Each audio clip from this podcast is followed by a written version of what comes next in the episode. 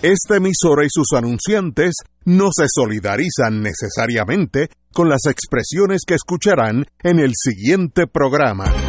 Son las 5 de la tarde, hora de escuchar Fuego Cruzado, el programa de más credibilidad en la radio puertorriqueña, en las voces de Ignacio Rivera, Néstor Duprey y sus panelistas invitados con su discusión política dinámica e incisiva de los acontecimientos más importantes del momento. Fuego Cruzado comienza ahora. Muy buenas tardes, amigos y amigas de Fuego Cruzado. Obviamente hoy es martes 3 de septiembre. Y mañana es miércoles. Mañana es miércoles y luego Sí. jueves y luego viernes. Oye, bueno, eh, En ese orden, fíjate. yo soy un fanático del cine. Bueno, buenas reseñas del Joker. Del Joker. El Joker, hay una película que ¿Ah, se sí? llama El Joker, sí, sí. Ah, pues se va a estrenar ya mismo. Ah, bueno. Se va a estrenar No ya sé. mismo. Hay que estar pendiente. Yo no. No, pero tú vas al cine, tú eres cineasta. Yo voy, pero. Tú la vas a ver. Tú vas No, a ver al Joker. No sé de qué están hablando. Oye, Ni- es en serio, el protagonista es Joaquín Phoenix, No, pero yo no. que dicen que es puertorriqueño. No voy a ir a verlo porque No. me, me trae, sí, me trae Te tensión. trae tensión. Bueno, señores, Oye, hablando de hay- tensión, Hay, tensión, Ignacio. hay mucha tensión. Las horas, mira, la gente está con relojes de arena. Porque ya Están entramos- mirando el reloj de arena así. Deja ver si este va más lento, deja ver si va más lento. Ya estamos en septiembre, que es el último mes. Así que tenemos, tenemos que. No, el último mes de, De las tormentas. de las tormentas. así De las que- climatológicas. la- sí. Ay, Dios. Hablando de tormentas, en, en las Ber- Bermudas, en las Bahamas, ha habido una catástrofe. Sencillamente en la historia de las Bahamas no ha habido una cosa igual. Ya que vino una tormenta categoría 5, hay una persona que entrevistan que dijo: We had 200 plus miles per hour winds. Había ráfagas de más de 200 millas por hora, que eso no lo aguantan la mitad de las estructuras en ningún sitio del mundo, no, no hablando solamente de, de, la- de las Bahamas.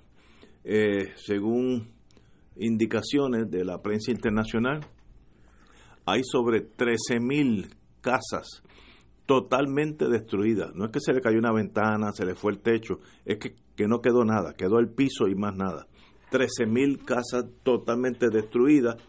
Los dos aeropuertos de la zona, en dos, en, dos islas diferentes, están, uno está cuatro pies bajo a cuatro pies bajo agua y el otro unas pulgaditas, pero son, se rinden inútiles hasta que baje a cero. La, la pista no, no, no puede tener agua para los aviones aterrizar. Obviamente, pues los helicópteros son los que están entrando. Como Estados Unidos está tan cerca a las Bahamas, pues la Guardia Costanera ha di- diverted, ha designado unos 10 helicópteros para darle eh, suministros y todo lo que se pueda hasta que se abran los aeropuertos. Eh, están sacando heridos eh, eh, la Guardia Costanera y, depositándolos en otras de las islas menos afectadas. Así que en realidad es una catástrofe gigantesca que tuvo la tragedia de quedarse estacionario porque había, había un frente frío de Estados Unidos empujando para abajo y entonces la, la, la tormenta se queda paralizada. Eso pasó, si bien recuerdo, yo estaba en la Guardia Costanera en 1992 al frente de Honduras, eh, Honduras Este, donde toca el Mar Caribe, Honduras, y estuvo dos o tres días allí y la devastación hasta el día de hoy. Eh, hay sitios donde todavía no hay puentes, no hay carreteras, fue una devastación gigantesca en Honduras, uno de los países más pobres en nuestra América. Eh, sencillamente, ahora hay que pulsearlo, como dicen en el campo, ya que empieza a moverse, ya dejó, abandonó a Freeport, aunque todavía está cerca, eh, que en Freeport hasta el hospital de la capital tiene un pie de agua, el, el hospital que tiene solamente un piso. Eh, así que estamos hablando de una catástrofe gigantesca.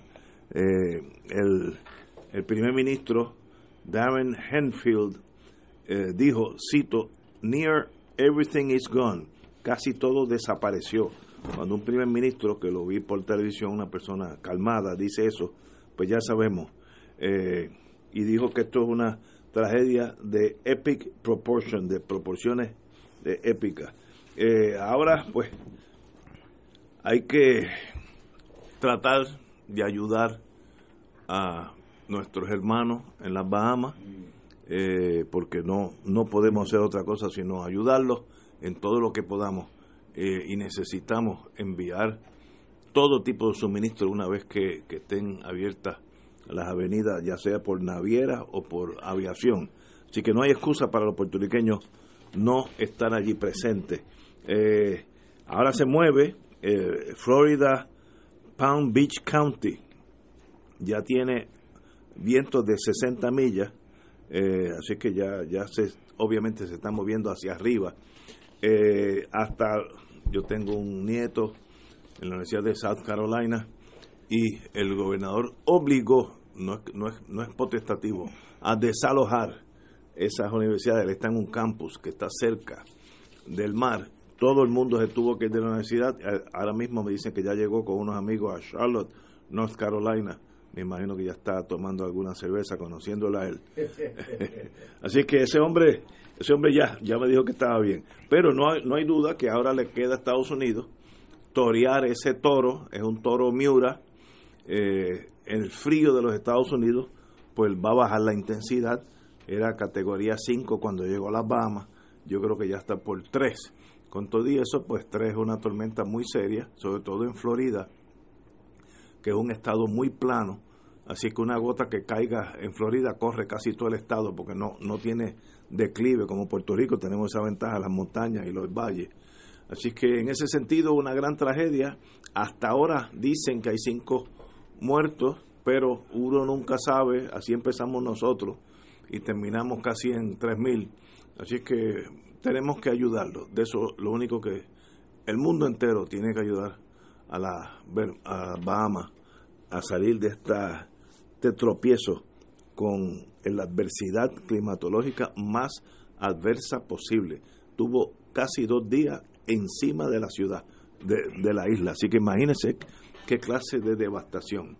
Así que con ese con esa mala noticia empezamos el programa.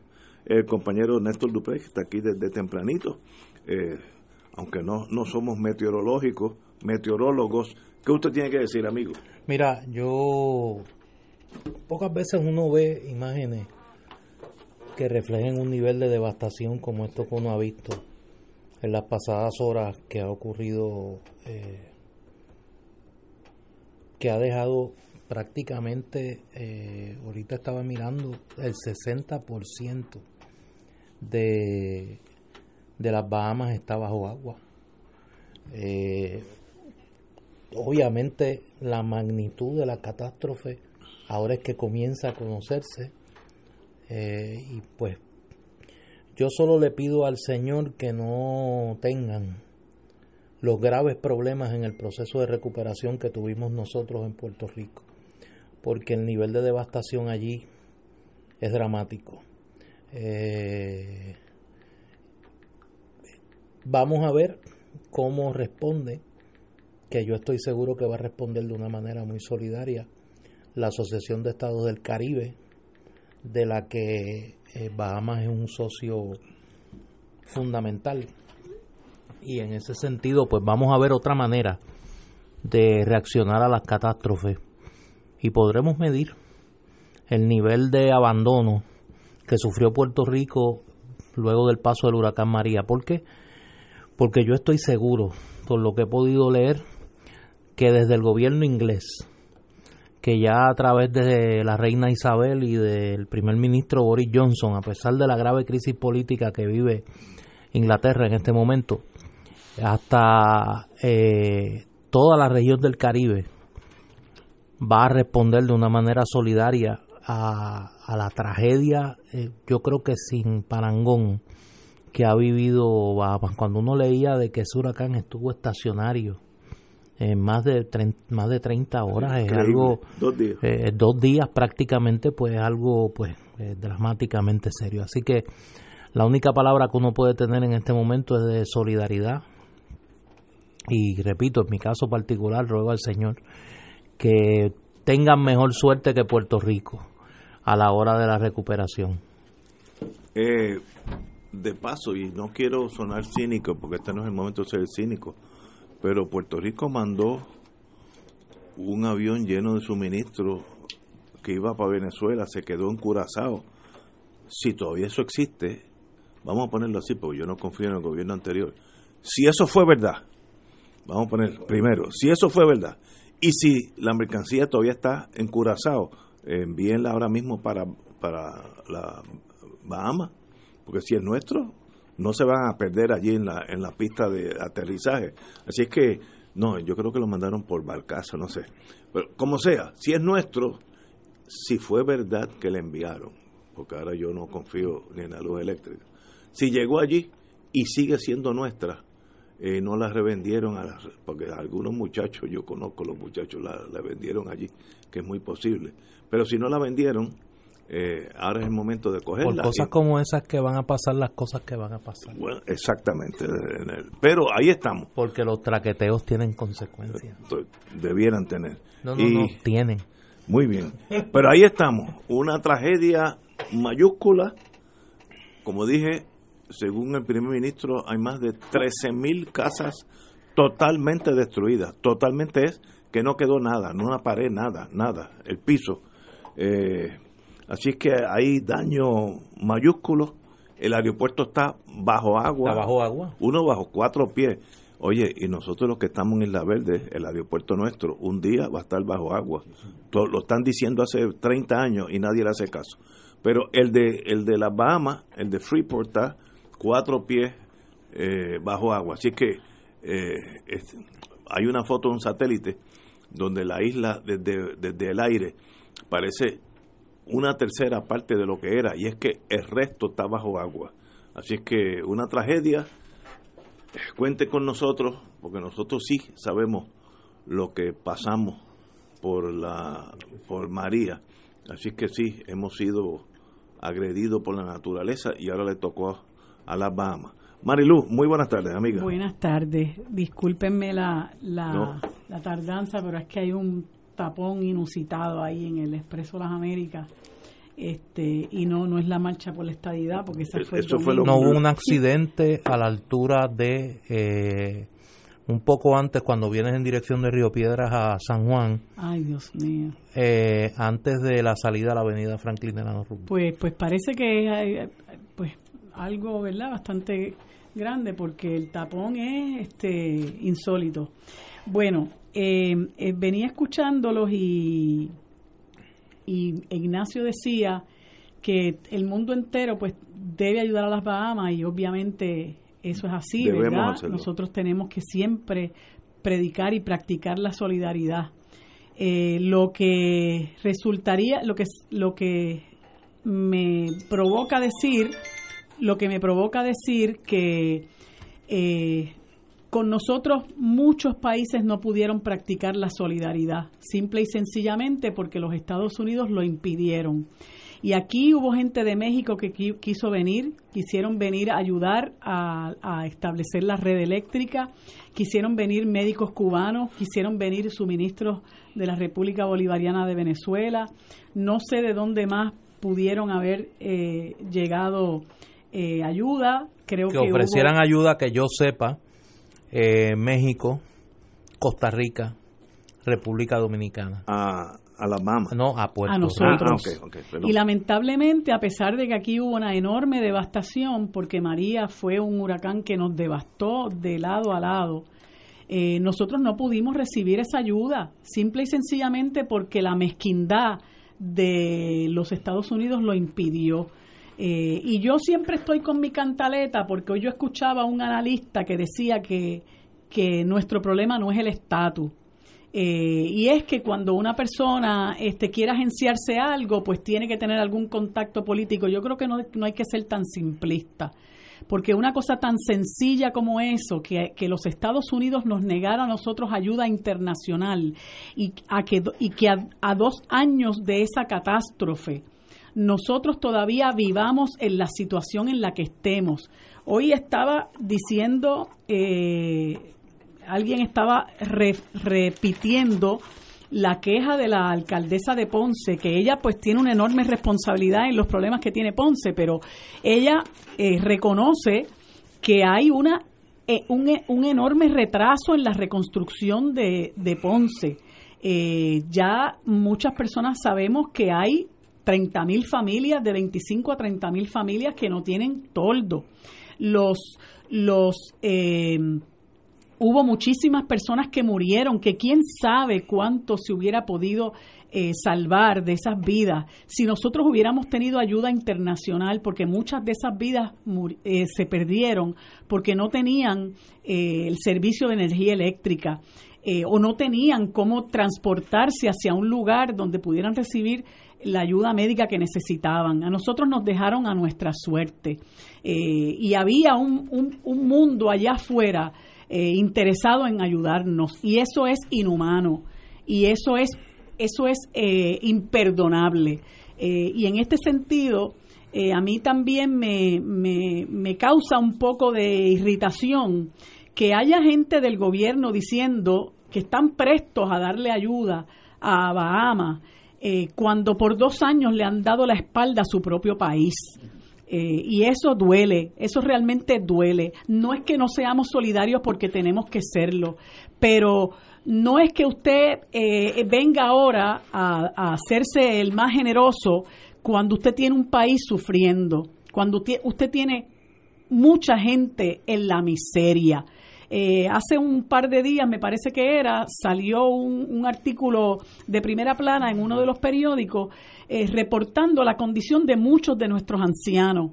Gente que vive solamente o de la dádiva del gobierno o del seguro social, que seguramente lo que reciben del seguro social es muy poco, no les da para vivir. Y son una población que está totalmente abandonada por el gobierno, totalmente abandonada. Y cuando usted eh, cuando usted eh, se dice por ahí que casa del herrero cuchillo de palo, ¿verdad?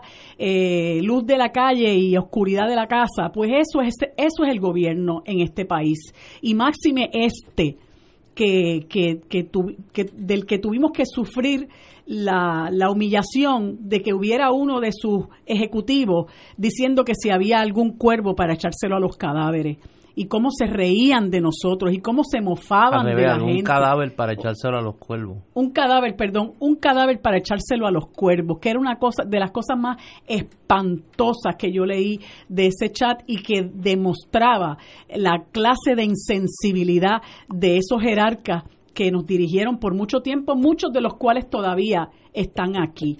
Eh, así que yo sufro mucho por la gente de las Bahamas, yo sé que ha habido una devastación enorme.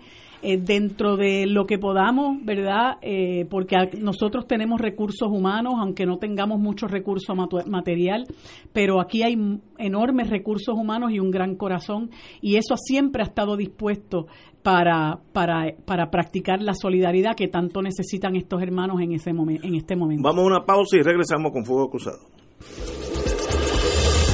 Fuego Cruzado está contigo en todo Puerto Rico. Son Electronics venta de verano. ¿Por qué pagar facturas de luz si tenemos el sol gratis? Ahora tú tendrás energía solar en tu hogar por un precio bajo. Tenemos sistemas de paneles solares policristalina y monocristalina con los mejores precios en baterías y generadores. No importa qué grande sea tu sistema, tenemos el inversor perfecto. También tenemos electrodomésticos DC y de bajo consumo. Visítanos en nuestra página web songelec.com o llámanos al 786-565-9359. 786-565-9359. Presupuesto sin compromiso gratis. Tenemos almacenes en Miami y Puerto Rico. Son Electronics con los precios más bajos en el mundo, con más de 45 años en el negocio de la energía solar. Si una buena historia quieres escuchar, si quieres saber lo que en verdad pasó, ya no tienes por qué esperar, solo pon la radio y haz como yo. Es la radio, la radio, la radio soy yo. Si tú quieres descubrir, es mejor escuchar y activarte aquí. Conéctate a la radio, es la radio, la radio, la radio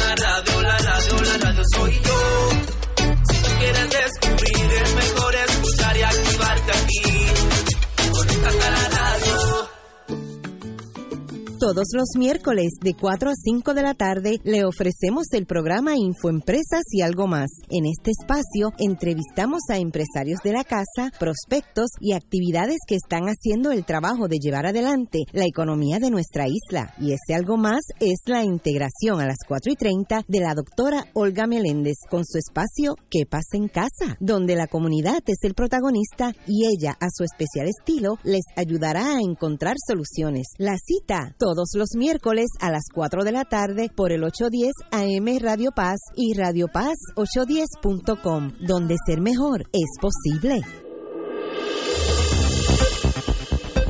Y ahora continúa Fuego Cruzado.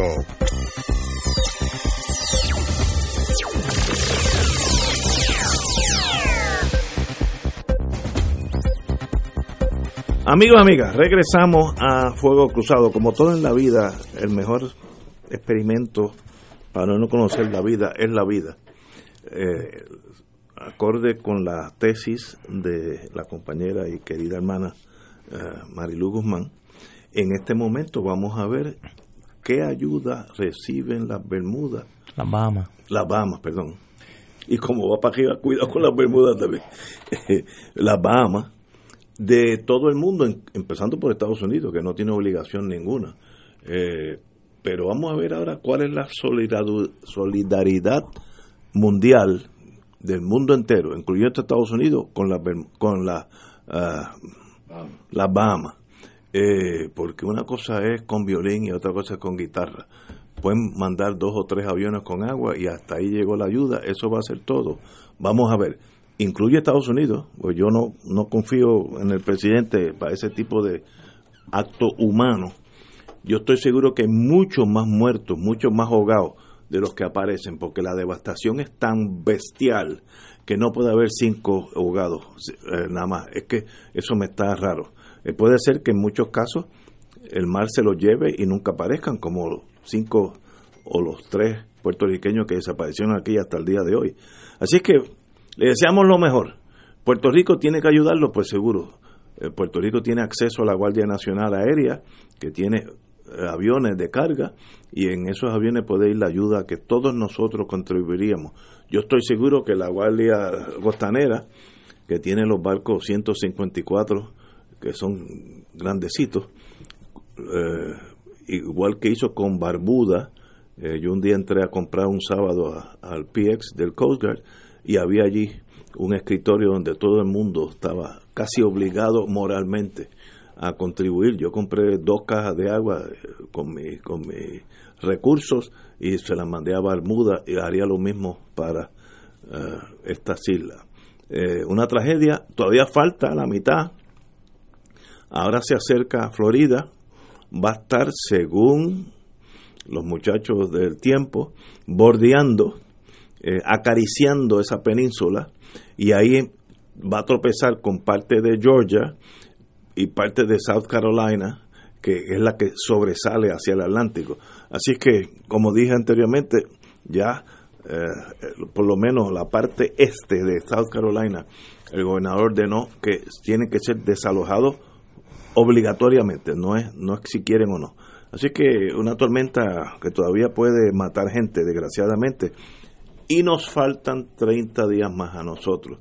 Así que no contemos victoria hasta que San Juan baje el dedo, como dicen en el campo. Yo tengo que decir algo que no me perdonaría si no lo digo y sé que puede generar algún tipo de controversia. Eh, no hay duda que nosotros somos un pueblo más que generoso y que eh, hay miles de puertorriqueños que quieren contribuir eh, lo más rápido posible a, a las víctimas, a las, personas que quedan eh, afectadas dramáticamente por estos eventos. Yo creo que esa ayuda, si se va a canalizar, se debe canalizar a través de organizaciones no gubernamentales de más que probada credibilidad yo no canalizaría un centavo de la ayuda que se quiera hacer llegar.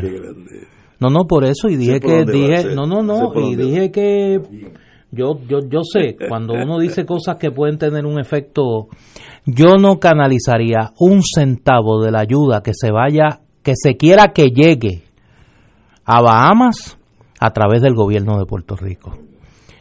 Mucho menos de políticos que ya los he escuchado, que se han ofrecido como gestores voluntarios de canalizar ayuda para los damnificados por el huracán Dorian en Bahamas.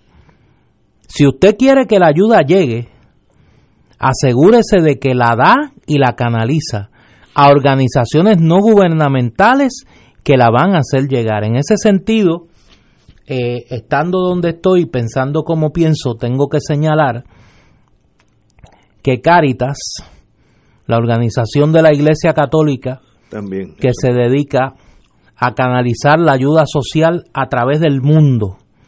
Yo estoy seguro, no he conversado con Padre Quique Camacho, que es el director de Caritas Puerto Rico, pero estoy seguro que Caritas Puerto Rico va a hacer una gestión para enviar ayuda a Caritas eh, en Bahamas para que llegue. Ahí sí la ayuda llega. Y pues obviamente como dice un buen amigo mío citando el libro sagrado, que tu mano izquierda no sepa lo que hace tu mano derecha.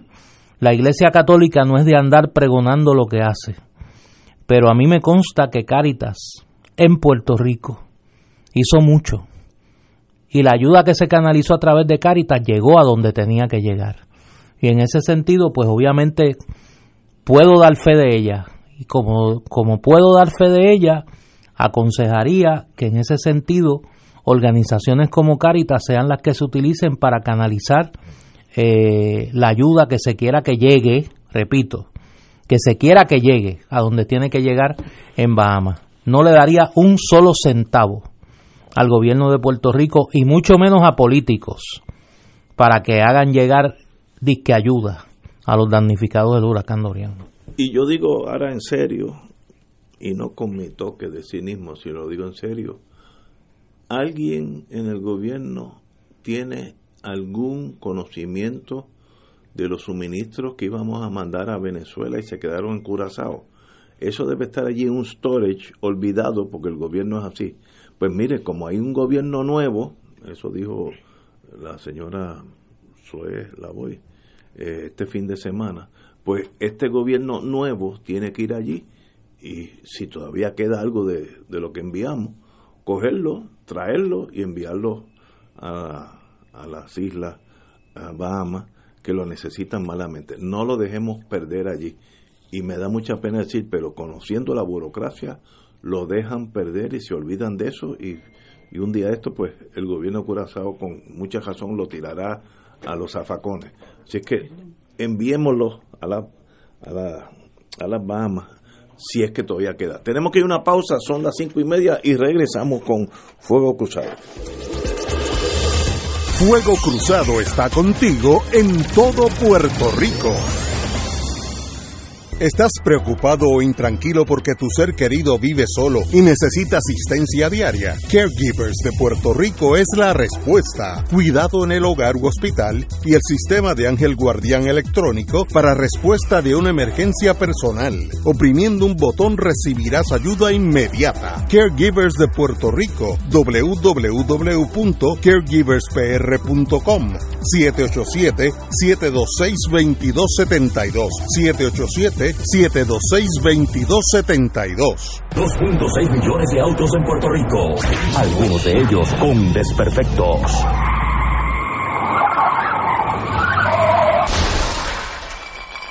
Autocontrol. Tu carro. Tu carro. Tu mundo.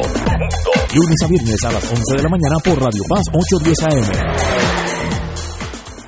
Mejore la toma de decisiones de su empresa utilizando una estructura robusta de indicadores de desempeño. El KPI Institute y Global Consulting Group le invitan a un seminario conducente a una certificación profesional en indicadores claves de desempeño, KPI por sus siglas en inglés, que se llevará a cabo durante los días 18, 19 y 20 de septiembre en el Hotel Verdanza de Isla Verde. Este evento es de suma importancia para personas de diferentes campos de negocios, como finanzas, recursos humanos, producción, logística y sistemas de información. Si usted es el dueño, presidente, gerente, contador o de alguna forma participa en la toma de decisiones de la empresa, este seminario le ayudará a desarrollar un sistema de indicadores de desempeño para tomar decisiones informadas en su negocio. Cree una cultura de información y tome decisiones basadas en el desempeño de su empresa. Para más información comuníquese al 787-763-2451 o al 787-227-46.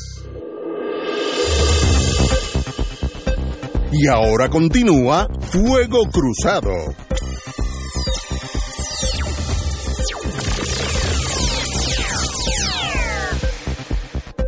Señor, hay cosas que sencillamente uno no puede analizarlas sin emocionarse. Y yo que tiendo a ser frío, pero me tengo que emocionar. El, el negociado de ciencia forense tiene estacionado en su sótano cuatro vehículos nuevos de paquete para cubrir escena y transportar cadáveres que no han sido utilizados por los investigadores forenses, cito, porque no tienen marbete ni tablilla. Allá la gobernadora dio la orden de que les compraran la no, no, tablilla. ok. O sea, que hay que ordenar lo odio, Qué lo obvio. Pero, pero ven acá, ven acá. Una maquinaria que se han metido dos millones de dólares en comprar cuatro carros que tienen todos los aditamentos y alguien allí en ciencia forense o donde sea dice ponlos en el ponlos en el sótano pero que no se haya inundado porque no hay dinero para el marbete eso mire si me lo hubieran pedido a mí a mí a mí a yo a mí personalmente yo le compro esos cuatro marbetes algún fundraiser en Genesis y, y, y levanto para los cuatro malbetes. Es una estupidez y demuestra un país colapsado a esos niveles que no creo que tenga salvación. Eh, cada carro costaba cuesta 496 mil dólares por, por carro y desde el 4 de julio están almacenados porque no hay dinero para comprarle el malvete. ¿Por qué la gobernadora no entró allí hoy por la mañana tumbando caña y votó a cuatro, todos los que tenían que ver con la unidad esa de flote, lo que sea, todo eso deberían estar en la calle esta tarde, porque eso es absolutamente incomprensible, incomprensible. Si el dinero está tan pelado que no hay dinero para comprar cuatro marbetes, yo compro dos al año, yo, dos al año, todos los años. Eh, ¿Por qué no se lo pidieron al colegio de abogados, colegio de médicos, cualquier hospital? El mismo centro médico pudo, pudo haber hecho un fundraiser y levantar, porque es una porquería lo que van a levantar. Esa no es la excusa. Es dejadez, falta de interés en nada del gobierno. Eh, y sencillamente esto no tiene excusa. La gobernadora correctamente dijo hoy, eh, yo creo que, que fue demasiado de calmada, que dio órdenes para que eso se hiciera hoy. Mire, debió allí haber entrado allí ella con un marrón en la mano, porque no, imagínate en cualquier otro país que eso pase, que Estados Unidos compre cuatro submarinos y no no lo pongan, eh, no no no lo tienen al agua porque no hay dinero para comprar la bandera del submarino. Es una cosa que no, no puede no puede concederse. Un país que ya pagó un millón nueve, casi dos millones de dólares por esos cuatro y están allí gastándose, porque los carros cuando se dejan, eh, como hizo, cuando un carro se deja utilizar por mucho tiempo se deteriora rápidamente. Obras Públicas dejó un avión que compró con una cámara que valía medio millón de dólares y el avión y la cámara se sencillamente inutilizaron en un hangar al lado de un compañero amigo mío que tiene un avión y lo vio decaer por 5 o 6 años hasta que lo votaron. Este es el mismo caso. Si, si la prensa no hubiera tirado esta cosa fuera, esos carros siguen allí para siempre, hasta que un día hay que, hay que votarlo. Pues mire, el gobierno no funciona. Entonces uno dice, pero, pero ¿sabes qué clase de país es esto? Donde no hay talento para comprar cuatro marbetes. Eh, no no entiendo o sea, de Ahora- ver- no no sé cómo eh, approach esta No, pero ahora te lo voy a complicar. Tú compras Tienes dos que- marbetes, tú, Sí, tu compañero, al año. Pues Sí. mire, entre tú y yo compramos los cuatro. Exacto. Mira, óyete esto. No puedo manejar eso. No, pero oye, oye, te lo voy a complicar. Ahora sale una noticia, luego de una semana de que la prensa esté solicitando la información del salario de la secretaria de la gobernación, de Soela Boy, se da a conocer que el sacrificio que ha hecho Soela Boy de dejar su escaño en el Senado para irse a trabajar en el gobierno, en la rama ejecutiva como secretaria de la gobernación, es al son de 138 mil dólares anuales, un equivalente a 11 mil 500 dólares mensuales, que es mucho más, casi el doble de lo que se ganaba como senadora. Eh, el consuelo es que es menos que lo que se ganaba eh, Ricardo Llorandi. Eh, Yo llorando.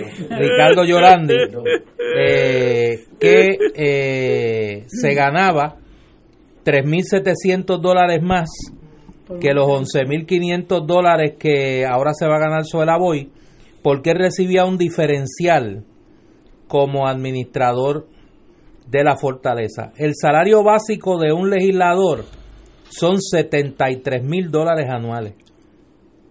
Por eso es que señalo que los 138 mil dólares que se va a ganar Suela Boy es prácticamente el doble, casi el doble de lo que se ganaba como senadora. Muy bien.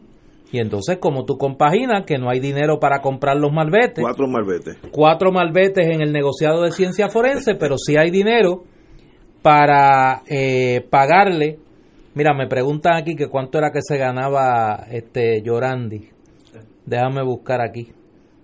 Se ganaba eh, Había uno que se ganaba 180, que no sé si era Maceira. Y yo, no era Cristian Sobrino.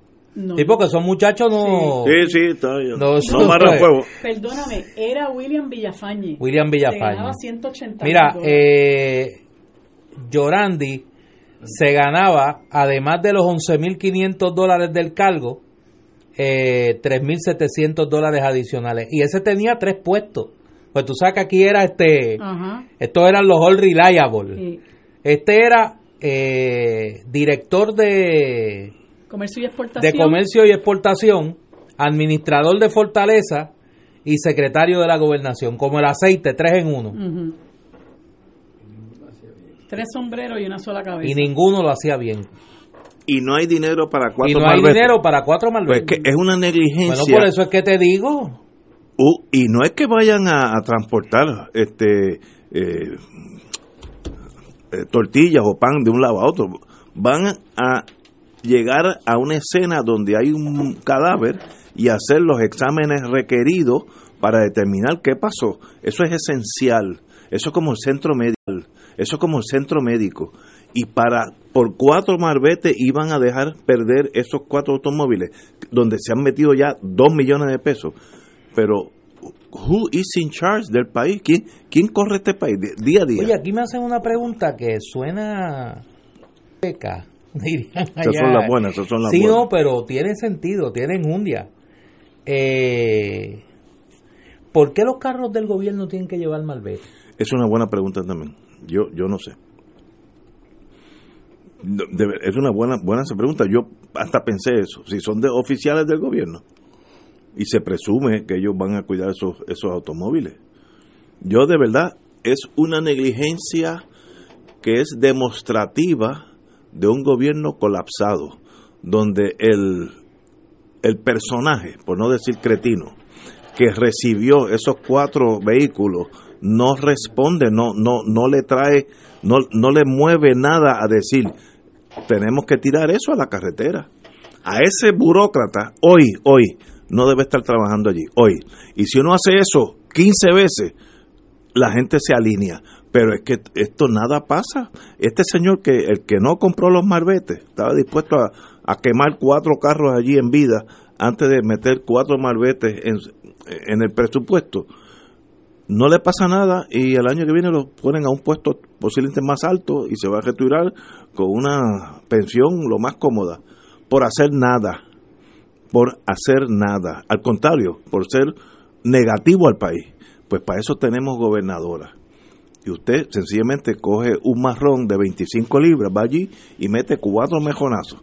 Poder lo tiene, así es que úselo, porque si no lo usa, you become a lame duck. Entonces, pues, los carros se quedarán allá. Y hay, y hay otro Mira, ejemplo. Aquí, aquí me, me escriben que los carros del gobierno pagan malvete, no pagan arbitrios. Y que llevan malvete porque tienen que ser inspeccionados. Que lo que no se entiende es por qué tienen que pagar el malvete. Pero deberían de estar ¿Cuánto cuesta? del Pero, pago cuánto- de malvete. pero si yo pago el malvete, el malvete Mira, cuesta una porquería me- de Me dinero. dicen también que es por el seguro de la ACA. Muy bien, yo hago todo eso y a mí no me sale nada. Me hubieran pedido a mí, la próxima vez, señora gobernadora, me llama a mí y yo me encargo de los cuatro malbetes. Es más, entre Marilú, Néstor, el Provo Marshall y yo, cada uno coge uno.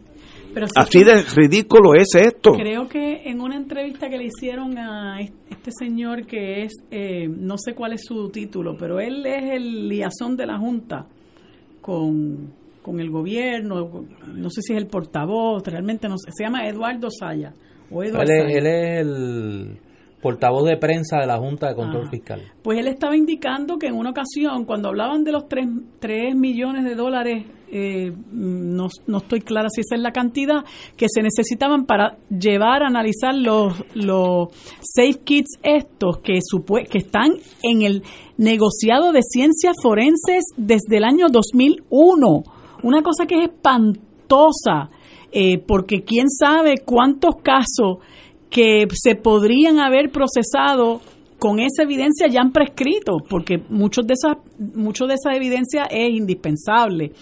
Eh, y él decía que la Junta había aprobado un desembolso para llevar a analizar estos safe kits eh, mediante la contratación de una compañía y esa era la justificación que daba eh, la señora Sayas para no haberlo hecho y él mismo dice que había una suma similar en un momento dado que jamás se utilizó y hubo que devolverla al Fondo General. Entonces uno dice, bueno, pero cuando tú ves tamaña indolencia, ¿qué tú puedes esperar Es para que- despedir a una persona? No, no, es que estoy de Porque es que no se justifica. Eh, esta señora, yo, per- me perdonan, pues yo no sé, me- la impresión que tengo es que no da pie con bola. Lo mismo le pasa a la, a la de la Autoridad de Transporte Marítimo. No da pie con bola.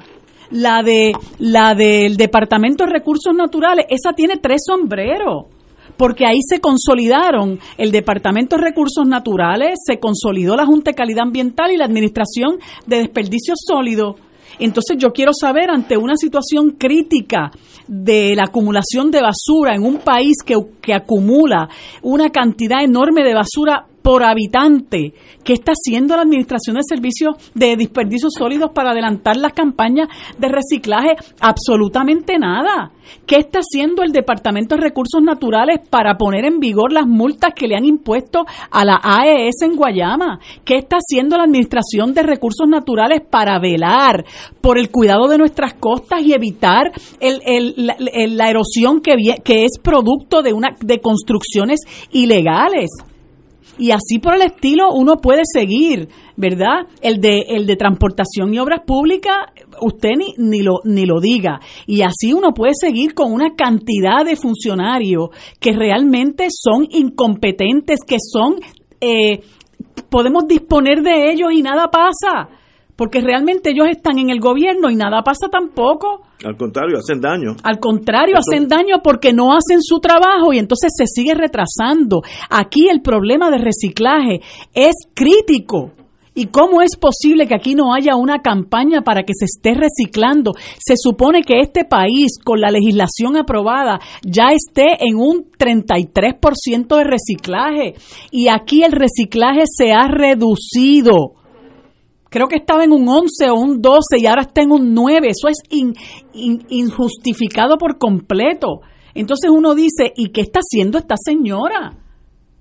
Más allá de, de, de proteger a los desarrolladores y empresarios, porque ella en muchas ocasiones se ha comportado como abogada de la AES. Siempre le busca una justificación para no eh, meterlos en cintura con las multas que se le han impuesto por incumplimientos con reglamentación. Y, y pues, y así el secretario de Agricultura se convirtió en un momento dado en abogado de Monsanto y entonces uno dice, pero ¿para quién trabaja esta gente? Y lo que hacen es perjudicar. Votó al de, votó al de la Oficina de Reglamentación de la Industria Lechera porque eh, eh, impidió o, aprobó una reglamentación para que no entrara aquí una leche de Perú de una marca que no es puertorriqueña eh, por, una, eh, por una violación con unas reglamentaciones que de hecho ya en Estados Unidos también se le, estaba, se le estaban imponiendo las mismas eh, limitaciones y lo votó. Y ahí afortunadamente parece que los, los, los, los locales que trabajan con la industria lechera pusieron el grito en el cielo, el propio este administrador despedido también se quejó y creo que la, la gobernadora paró, paró ese, esa, ese despido y no sé en qué, en qué este, etapa está eso, pero usted sigue así contando y hay un montón de gente que usted los puede despedir y, y, nos quedamos tan anchos, nos, nos quedamos felices porque no sirven. Señores, vamos a una pausa y regresamos con Fuego Cruzado. Fuego Cruzado está contigo en todo Puerto Rico.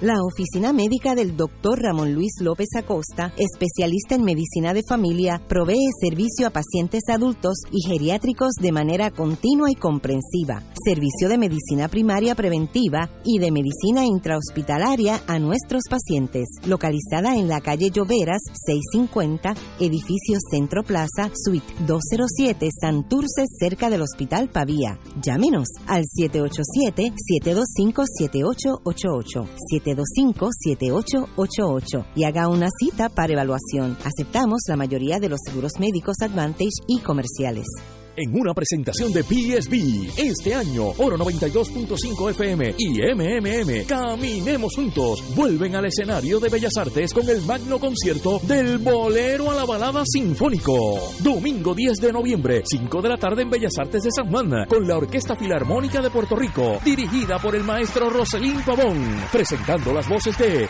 Sofi de Puerto Rico. Ayer cuando no sé el polifacético Rafael José. La carismática y dulce Michelle Brava.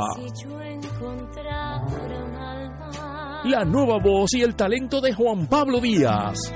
Pero no fue suficiente. No fue suficiente. Y como invitado especial, Glenn Monroy. Del bolero a la balada sinfónico. Domingo 10 de noviembre, 5 de la tarde. Bellas Artes de San Juan. Compra tus boletos ya en Ticket Center 792-5000. Boletería de Bellas Artes 620-4444 y PSB 787-436-8773. Ustedes lo pidieron y Oro 92.5 FM y MMM los complace con el auspicio de Arroz Goya. Si quieres calidad, Arroz Goya te la da. Manteca de ubre la vaquita, el remedio de ayer, el alivio de siempre. Laboratorio Clínico Marbella en Vega Baja. Barrio Chino Asian Rican Cuisine en San Patricio Plaza. 787-781-6752. Solidez y futuro. Garaje Isla Verde. Encuentra tu Mercedes-Benz en Garaje Isla Verde. Mercedes-Benz. Lo mejor o nada. Tena. Comparta confiado una vida plena. Aceite Betis. Sabor Betis por encima de todo. Produce PSB. Te invita Oro 92.5 FM. Radio Paz 810 AM y Canal 13. Y ahora continúa Fuego Cruzado.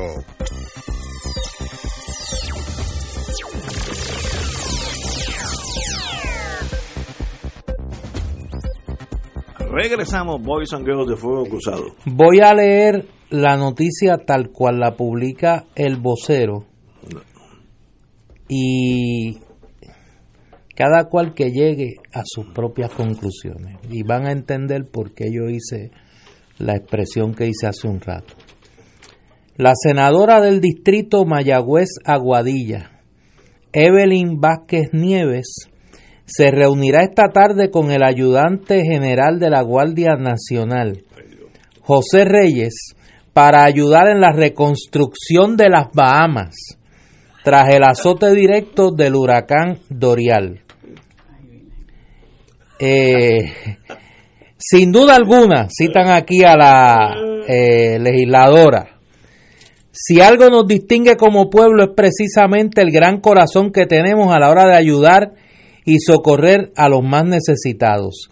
En esta ocasión, nuestros hermanos de las Bahamas nos necesitan urgentemente, manifestó la legisladora del Partido Nuevo Progresista, quien se propone realizar en las próximas horas un radiomaratón y un telemaratón en las estaciones de la Corporación de Puerto Rico para la difusión pública. Como decía Samuel Ramírez, Agárrame esa, rata- agárrame esa gata por el rabo. Evelyn Vázquez. Tu idea, No, no, no, sí, yo no. no, tu idea de las iglesias, eso es. Bueno, por eso Pero es que lo mencioné. Cobra ahora un No, matiz. no, no, por eso es que es, que es No, urgente. no, me digan. Es que es urgente. no. Entonces ya vi que hay un grupo de alcaldes también Sí. que quieren coordinar el recogido en sus pueblos de ayuda para la gente en Bahamas. Vuelan de aquí a Curazao, allí recogen lo que dejamos. Y de, y Pero es que no puede ahí- ser, es que no puede ser. No puede ser. Estoy de O sea, no puede ser. Es que esto- estos son photo opportunities, porque en Sí, no, realidad no, no, y otras van a hacer nada. también. Y, y, y, y uno que otro que se le quede una... Oye, no aprenden, no aprenden. Ay, Dios. Parece que tiene que ocurrir un evento contundente para que entiendan de una vez y por todas que no pueden seguir con esa pillería. Vamos a hablar en claro. Oye. Tienen que dejar las pillerías ya. Y después con la experiencia que tuvimos con Unidos por Puerto Rico, que todavía la gente está aprensiva con todo eso, porque Bueno, no... que hace, como estamos en otras cosas y estamos como el estribillo de los neocoy, eh, el nuevo gobierno. El nuevo gobierno. Ahora está el neocoy. Es una especie de coy clandestino. Sí, sí, porque se creen que uno este, es idiota. O sea, la misma, el mismo patrón. Aquí reunida con y aquí recibiendo a. Y entonces el, estribillo, un nuevo gobierno. Y entonces tú ves que lo único nuevo es, es ese estribillo. Porque es que, que lo demás es lo mismo. O sea, ¿en qué cabeza cabe que Evelyn Vázquez dirija eh, el esfuerzo que sea para recolectar dinero para ayudar a quien sea en este país? Pero ¿y ¿a dónde nosotros vamos a llegar?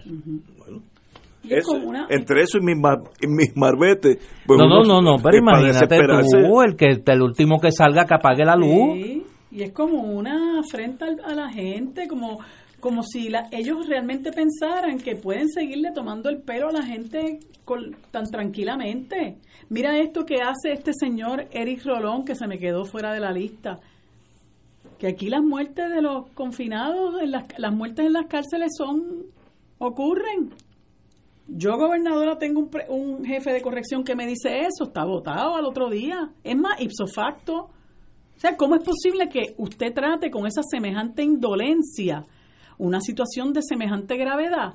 De, de muertes en las instituciones, que no es cierto que sea cosa de todos los días, porque eso ocurría hace décadas que hubo una situación de mucha crisis en las instituciones penales y había una guerra de, Entre grupos de, de confinados, que si los nietas, que si los 27, que si los otros, y no había esa, esa clasificación, ¿verdad?, de, de, de- de reos por, por, la, por los lugares de donde provenían, y se empezaron a matar unos a otros, pero eso existe hace tiempo, esa, esa división. Y eso de muertes de confinados era una cosa de, de, de, antes, o sea, eso era, eso era algo que ya había pasado a la historia, por así decirlo. Y entonces que diga como forma de justificar su propia incapacidad para dirigir eh, el Departamento de Corrección, que hable con esa insensibilidad, pues ocurren, ocurren muertes en, en las instituciones. Y entonces en la medida en que la gobernadora permite cosas como esta, pues ella misma nos deja ver que no hay ningún nuevo gobierno, nada, que esto es meramente un estribillo, como decía Néstor. Aquí no hay ningún nuevo gobierno porque sigue estando la misma gente. Nosotros quisiéramos saber a dónde ha ido a parar COI y a dónde han ido a parar otros personeros de, de, esa, de esa compañía, pero andan por ahí todavía y la gente lo sabe. Ay, bueno, señores, vuelvo y repito antes de irme a la pausa de las seis. ¿Alguien le interesa por curiosidad saber todos los suministros que enviamos? Creo que fue en una barcaza o un avión, no sé. Eh, a Curazao lo dejamos allí en el muelle. En lo la barcaza que le iban a interceptar, ¿no te acuerdas? Esa, esa barcaza. Si es una barcaza, tiene entonces toneladas de suministros una barcaza no se mueve para cuatro libras de, de, salchicha. Eh, que no le pase como los furgones de Unidos por Puerto eh, Rico que terminaron, terminaron en comités del PNP y candidatos del PNP repartiendo ayuda que se había recolectado para los damnificados de María. Como el gobierno puede ser que no haga nada, la prensa debe ir a Curazao y averiguar dónde es que está lo que mandamos de Puerto Rico. si, es que, si es que existe yo no sé, yo no quiero, pero yo, yo tengo razones para pensar que, que eso de que el gobierno no va a hacer nada, yo creo que te puedes referir al gobierno de Puerto Rico. No, yo estoy hablando de Curazao. Pero eso no, y yo estoy hablando del gobierno de Puerto Rico. El gobierno de Puerto Rico no va a hacer nada. pero yo no sería tan general de que el gobierno no va a hacer nada. Bueno, porque aquí nosotros somos un territorio de los Estados Unidos. Yo sé que a Marilu no, le gusta que yo se lo recuerde, pero, pero, es, que esa es la triste realidad. No te preocupes que a mí no se me olvida. No, yo sé, yo sé. Hemos notado como que lo tienes presente. Por eso, estate pendiente. Te dije que estés pendiente. Empecé diciéndote que hay muy buenos reviews y que pronto viene la película del Joker. Muy bien. Vamos a una pausa, amigo. Fuego Cruzado está contigo en todo Puerto Rico.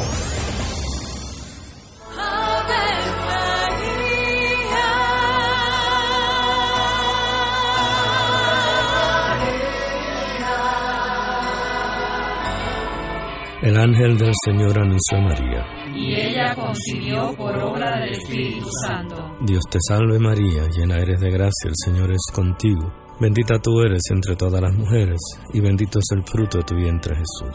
Santa María, Madre de Dios, ruega por nosotros pecadores, ahora y en la hora de nuestra muerte. Amén. He aquí la esclava del Señor. Hágase en mí según tu palabra. Dios te salve María, llena eres de gracia, el Señor es contigo.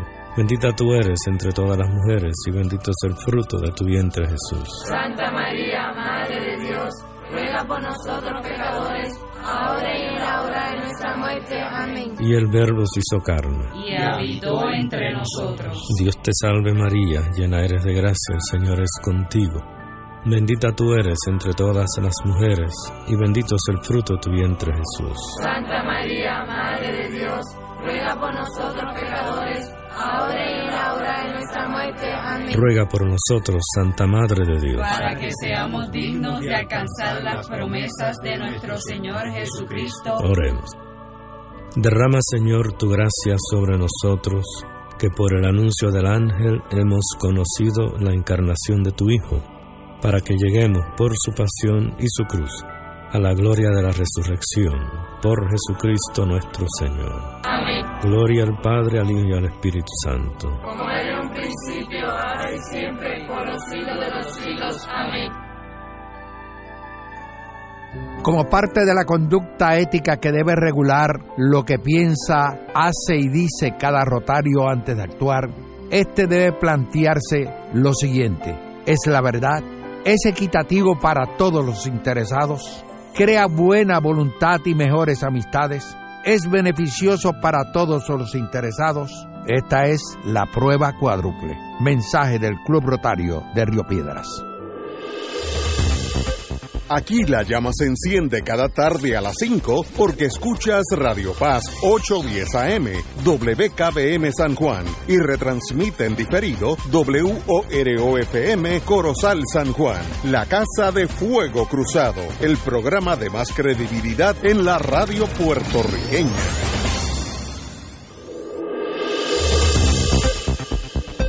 Y ahora continúa Fuego Cruzado.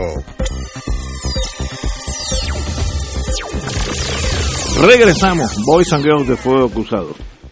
Tengo otras cosas. Hoy, hoy estamos cargados de noticias.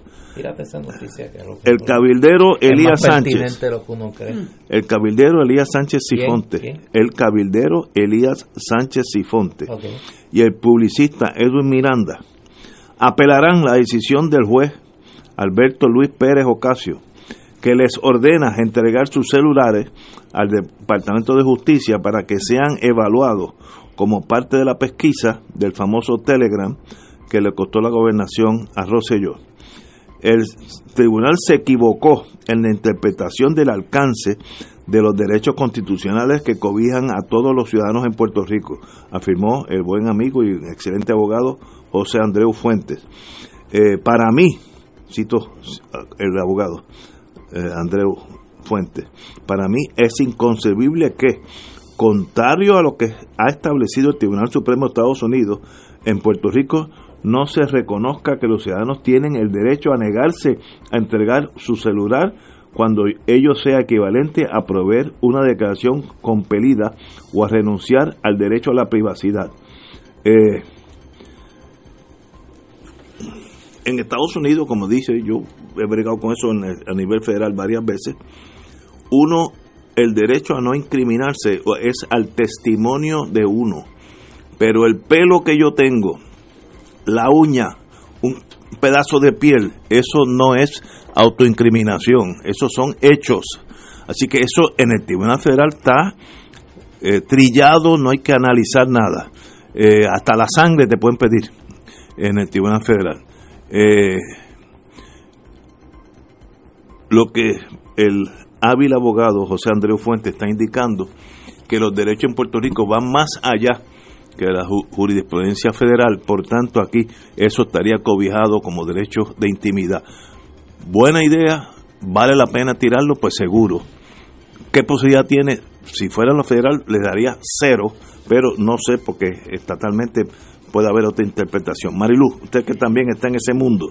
Bueno, mira, yo, yo te confieso que es un, es un tema que a mí me gustaría estudiar con mucho más detenimiento, pero desde que originalmente supimos de esa petición, eh, yo me aventuré a decir que entendía que, que el licenciado Andreu pues no, no tendría éxito en el planteamiento. Eh, no sé si el juez eh, emitió alguna sentencia eh, por escrito, me imagino que sí, ¿verdad? Porque a base de eso es que ellos van a ir entonces al apelativo, a base de los fundamentos que el juez emitió. Eh, pero eh, creo que, que, que, como tú dices, Ignacio, eh, tiene, que, eh, tiene que haber hecho una diferencia en cuanto a lo que es la posesión del celular y lo que el celular tiene y las veces que, que se, las excepciones que ha habido a la autoincriminación con relación a la toma de pelo, a la, a la- toma de sangre, etcétera, etcétera. Pues en el caso del celular, pues no necesariamente se va a considerar un testimonio incriminatorio.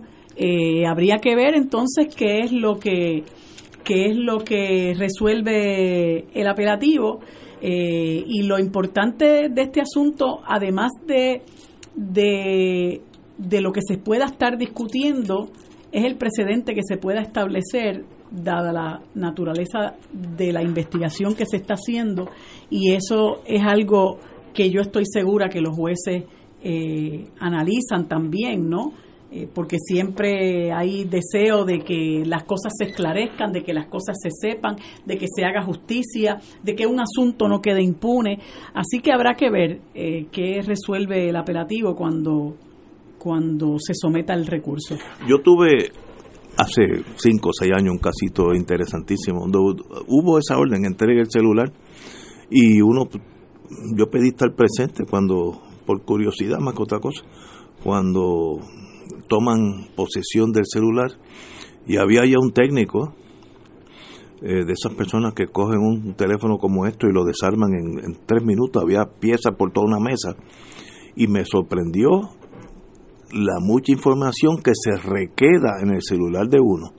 Si yo llamé a, mi abuela eh, hace tres años y yo lo borré, es más, si lo busco ya no tengo ese teléfono. Este maestro que cogió aquel telefonito era una, bastante primitivo. Lo desarmó, lo, lo, puso en una computadora y salían todo, todas las llamadas que habían hecho, todo, todo. No sale el contenido, pero sale a quién tú llamaste y a quién tú recibiste. Eso en lo federal no es autoincriminación.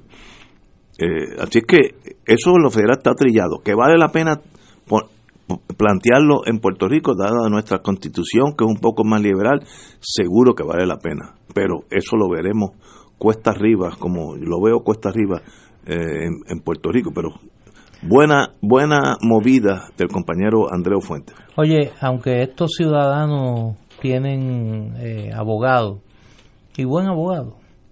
Eh, como un servicio yo creo que tú debes de hacer al país y a personas sí sí a personas que puedan estar en este momento pasando por una situación similar que tengan dudas de qué hacer con sus teléfonos de cuán confiable cuán, cuán protegido está su teléfono eh, el levantar la quinta enmienda como una defensa para no. entregar su teléfono en lo federal fue lo que hicieron estos eh, dos en individuos lo federal no existe eso su teléfono no es autoincriminación, su teléfono es su teléfono. Autoincriminación o que te diga, mire, sí, yo maté a fulanito, usted tiene derecho a no decir nada.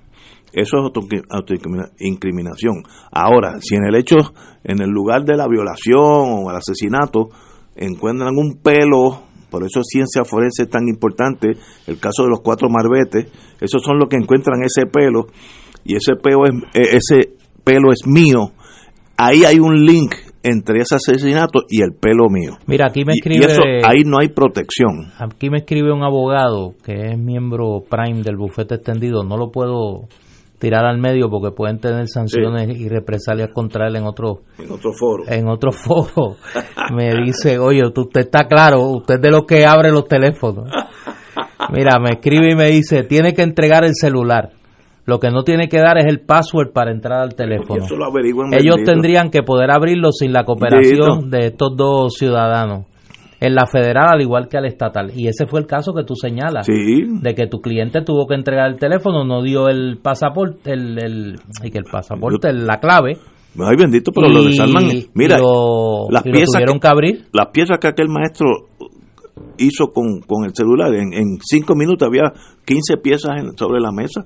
Ahora, yo también tuve un caso de, eh, este era más serio, de pornografía, y eh, ICE ocupó la computadora y aunque el maestro, mi cliente, había borrado eh, todas estas cosas espantosas, estaban allí. ¿Cómo hacen eso? Yo no sé, porque yo, son las cosas que estoy trabajando y a veces se me borran, pero están allí. Y eso fue eso tampoco es eh, incriminador de usted. Si eso está allí está allí. Qué quiere decir eso ah eso es otra cosa. Sí la gente a veces piensa que borrando las cosas eh, pues se deshacen no pero no no eso no es cierto. Esa premisa la metadata y eh. toda la gente que es sí ahora mira. la tecnología y toda esa información se puede rescatar. Este este mismo amigo me aclara y claro como como nosotros somos del siglo XX eh, el iPhone ahora es más difícil para, para abrirlo. Eh, le han cambiado un poco la tecnología. El Android es más fácil. Pero eso es para nosotros el FBI o el Pentágono, Pentágono abre una computadora que está en Moscú, en un sitio, y electrónicamente va y se meten en ella. Eso ha pasado igual al revés, ¿no? Así que estamos hablando nosotros, los amateurs. A mí, yo, mira, si yo llego a abrir el teléfono mío, me sobran piezas. así que yo no voy a tratar eso. Pero hay gente que sabe de eso que se acabó.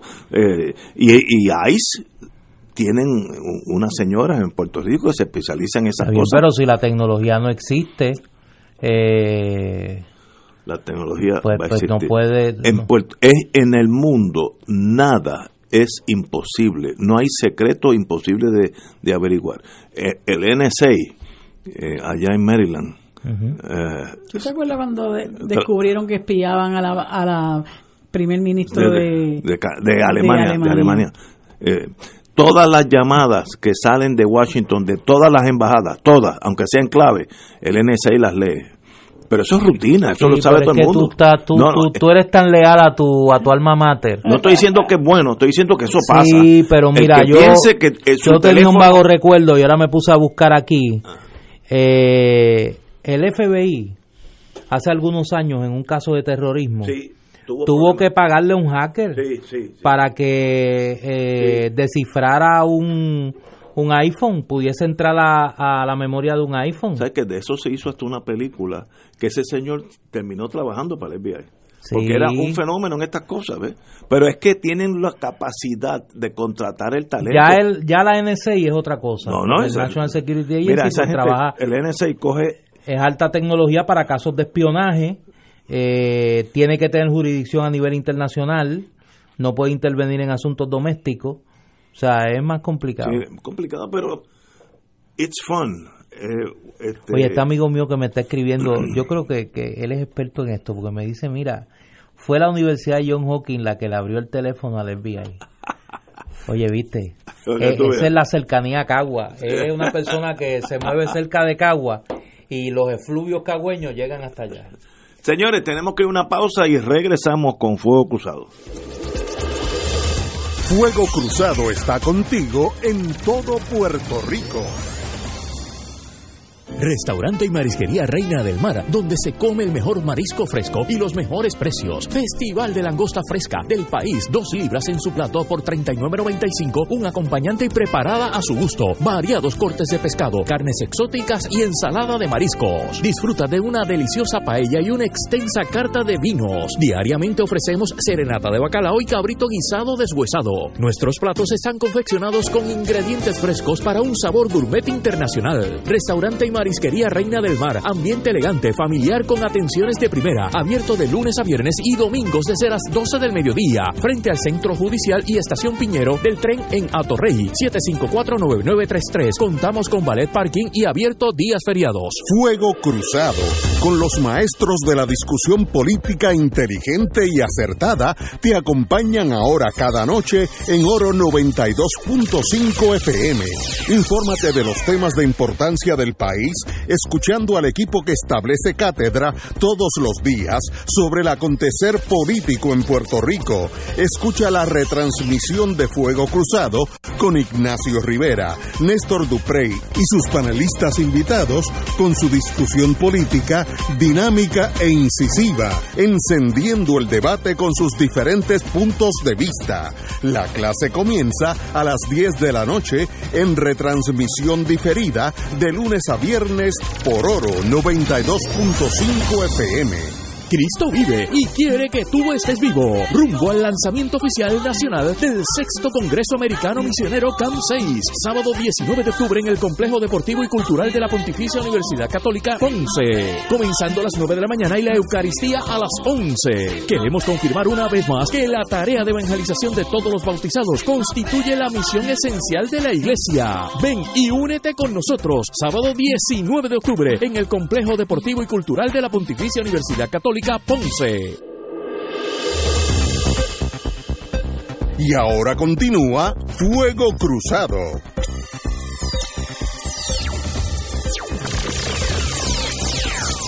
Amigos y amigas, vamos a coger un break.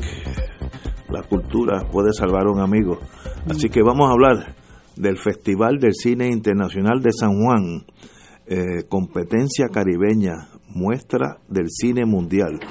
Y tenemos con nosotros tres personas leídas en ese mundo tan fascinante como es el cine, y estamos hablando del cine internacional.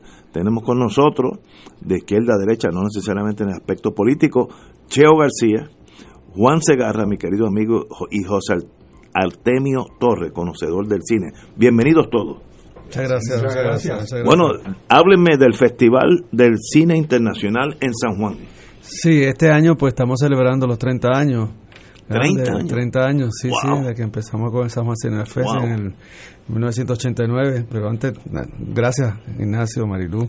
A las órdenes ya no está, sí, por invitarnos eh, nuevamente para dar a, a conocer lo que está pasando con el festival, que ya estamos en la recta final, porque terminamos mañana allá en Miramar, en el final de, Miramar. Mañana es el último día. Mañana es el último día, sí.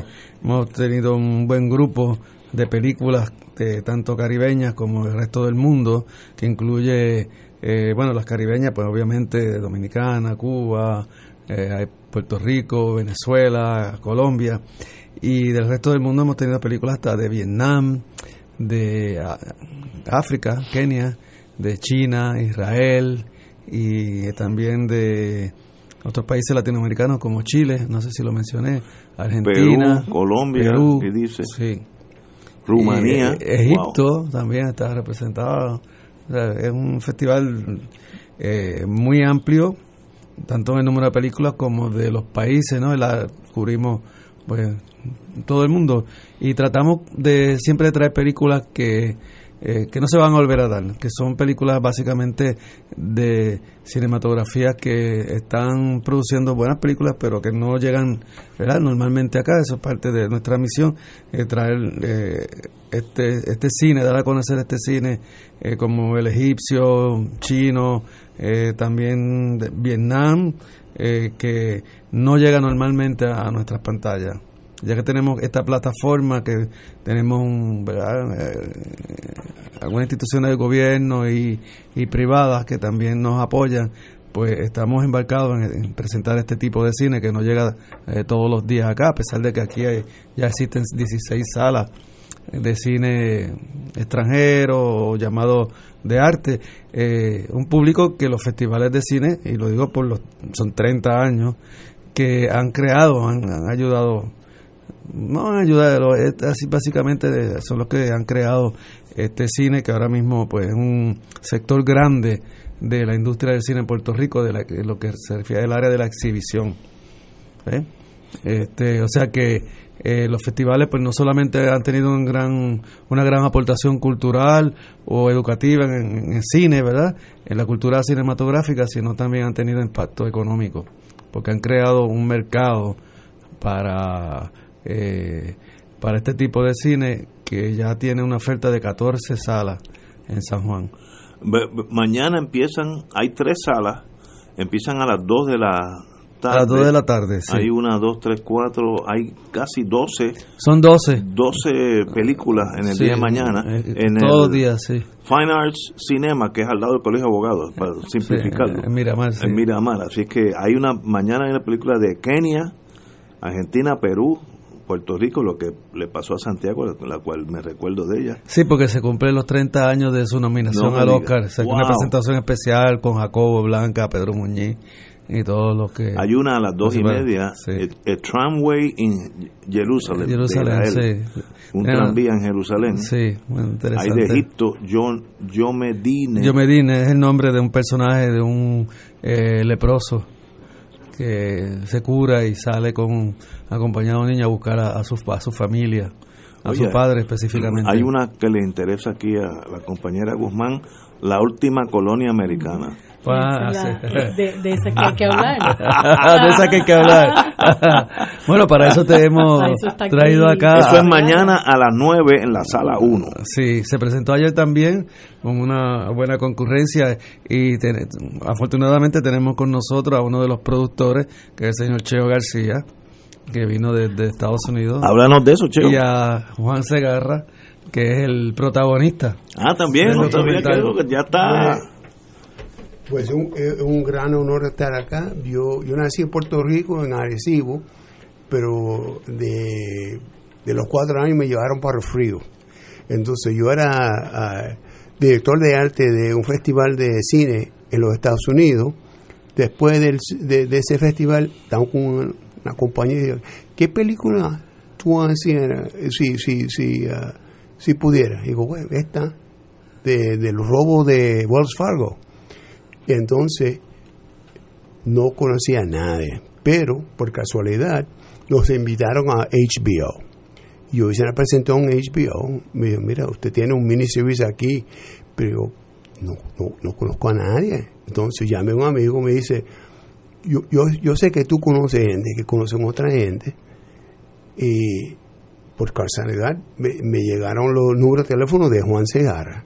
Entonces brinqué para Puerto Rico y yo le, le envié lo que tenía el, eh, ¿cómo se dice? El script. Y Juan me dice, Juan, y pa- y el libreto, el papo me dice, si eso es lo que quiere hacer, no estoy interesado. Digo, ¿qué voy a hacer ahora? Entonces le pregunté, ¿qué será tu restaurante favorito en Viejo San Juan? Pues el Café Puerto Rico o el Jibarito. Bueno, los dos me gustan, pero vamos para ah, eh, eh, ah, Café Puerto a Café Puerto Rico, allí en, en el Plaza Colón. Pues yo digo, yo se vengo, llama. Sí, y digo, te veo en dos días. Y si no te gusta, lo, lo, lo peor que te va a pasar, va, puedes cenar en un lugar que te gusta. Entonces, el próximo día, llegué a su oficina. A la mía, sí, ahora me acuerdo. Y ahora. Entonces, esos eh, ah, me empezaron a interrogar. Digo, ¿qué tú, qué, ¿Quién eres tú? ¿Quién eres? ¿Tú conoces quién es este muchacho? Digo, obviamente no, porque me van a decir quién es. Digo, este es un patriota y si llegaste aquí a hacerle algo que no le merece, tenemos manera de, de tratarte. Ese fue mi socio, ese, muy- Ese no fui yo, que soy bien, bien suave. Pues entonces nos dieron el, el permiso de, de comunicar. Pablo, papá, ¿no? Pues este, rápidamente empe- empezamos a, a colaborar en lo que anticipábamos y hacer una película sobre Filiberto, porque a Filiberto recién lo habían asesinado. Y estuvimos trabajando como 10 años en, en ese proyecto. Digo estuvimos, no, ellos estuvieron trabajando en el proyecto hace como 10 años.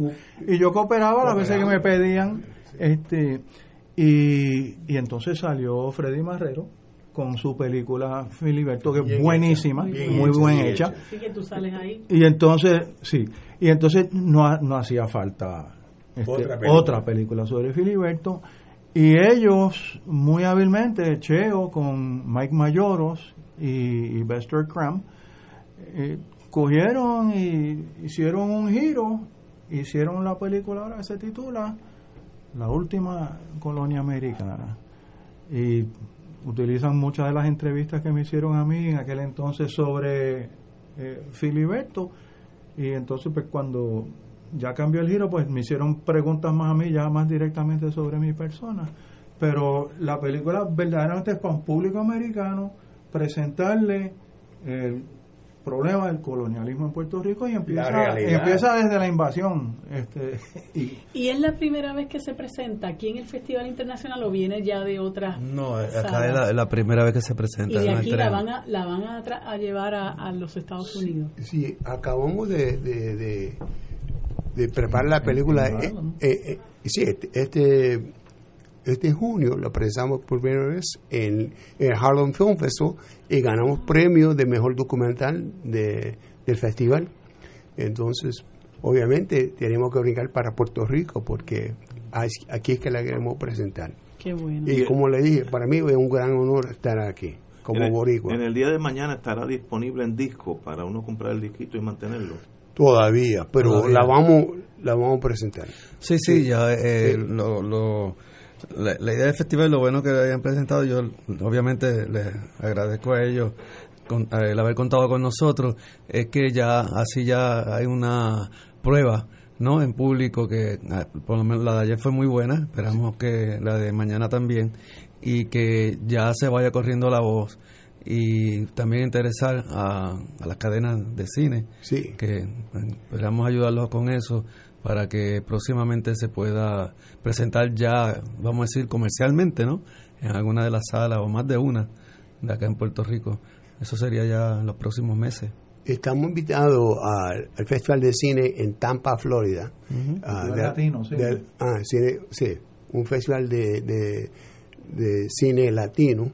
Entonces vamos para Polonia, Warsaw, Poland, nos invitaron allá. Si Dios quiere, vamos para Cuba tan- después Qué de eso. En diciembre, el Festival ¿Y, de La Habana. y quién hace, cómo se hace el, escogido de películas y qué y a base, cuáles son los criterios para escogerlas?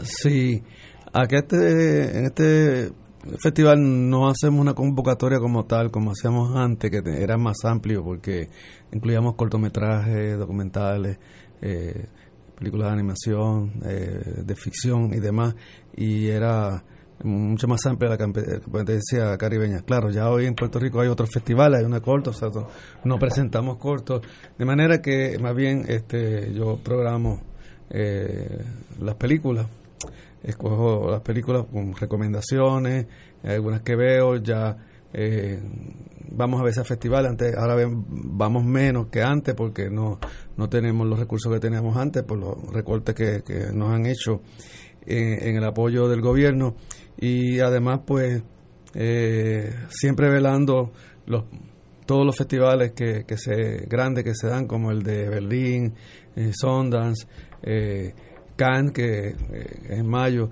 y entonces eh, ir viendo cuáles fueron las que ganaron y demás.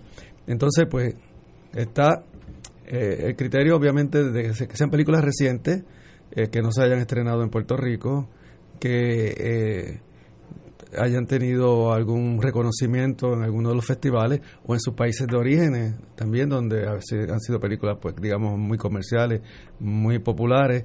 Y lo que estaba hablando antes de que también eh, represente algo nuevo algo distinto que en eso pues porque para películas españolas ahora mismo hay tres películas españolas en, en Fine Arts hay tres eh, argentinas vienen muchos y demás eh, nosotros, por ejemplo, fuimos los primeros que empezamos a traer el cine coreano, que es un cine muy importante eh, en todo el mundo ahora.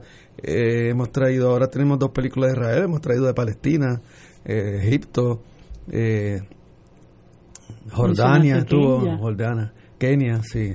Este, cine africano siempre eh, traemos. De manera que eh, tratamos de que sea eso, una, una oferta que sea única. ¿eh? Que como dije antes, que sean películas que si no la ve ahora, no difícilmente la voy a vol- volver a, ver. Y el programa también se va conformando según las tendencias mismas que van se van dando año tras año. Por ejemplo, pues este año tenemos muchas películas dirigidas por mujeres, tenemos unas cuantas o sobre el tema eh, de la mujer. Y eso pues no ha sido por diseño, es que están disponibles, como hay mucho movimiento en- en- para ese, ese tipo de películas. También tenemos algunas películas que, ya hablando de los temas, que tratan también el tema de género. de género. La misma película de Kenia es una de esas. Y este la israelita, por ejemplo, también una de ellas este, trata el tema esto de la ortodoxia, de la religiosa, ¿no? En Israel y demás. O sea que siempre buscamos un, un balance entre lo que es, reconocimiento artístico y también que temáticamente que sean eh, temas que, que sean de interés actual. Y esto se hace una vez al año. Sí, sí. Y siempre estamos aquí en septiembre, en el fin de semana este largo, eh, ahí siempre eh, eh, trabajando, eh, caminando peligrosamente con esto de los huracanes. Ajá. Ya en el 17 Pero la gente nos ha tocó. apoy- apoyado el Sí, festival. sí, me apoyan. Eso es lo, lo más importante porque eso es lo que nos, nos mantiene vivos, lo que nos impulsa, el que el esfuerzo es respaldado, eh, es respaldado por, por el público. Y, 30 años, una, una institución. sí, sí, Poca- sí. co- Pocos grupos que llevan 30 Una- años. una institución. Sí, sí, una institución. Una institución. Muy bien. Te- Tengo curiosidad. Sí, Son los- sí, sí. Pe- Perdón, digo. los Yo decir- Perdona que te estoy interrumpiendo. Ah, no, está bien. Continúa. Que yo diría que, que eso sí, que eso es lo que teníamos que haber conseguido, hacer una institución, pero como aquí los apoyos son tan, eh, tan ¿cómo puedo decir? Son tan veleidosos, por ponerlo de alguna forma, que hoy sí, hoy te quiero y mañana no. de manera que, pues... Esto ha sido eh, curso. ajá, sí. ¿Y la Bueno, Corporación de Cine apoya o, o esto es un esfuerzo?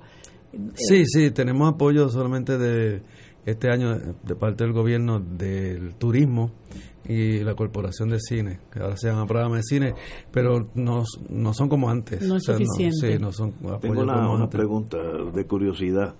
Eh, la última colonia americana, que es mañana a las 9 de la noche, ¿de qué se trata?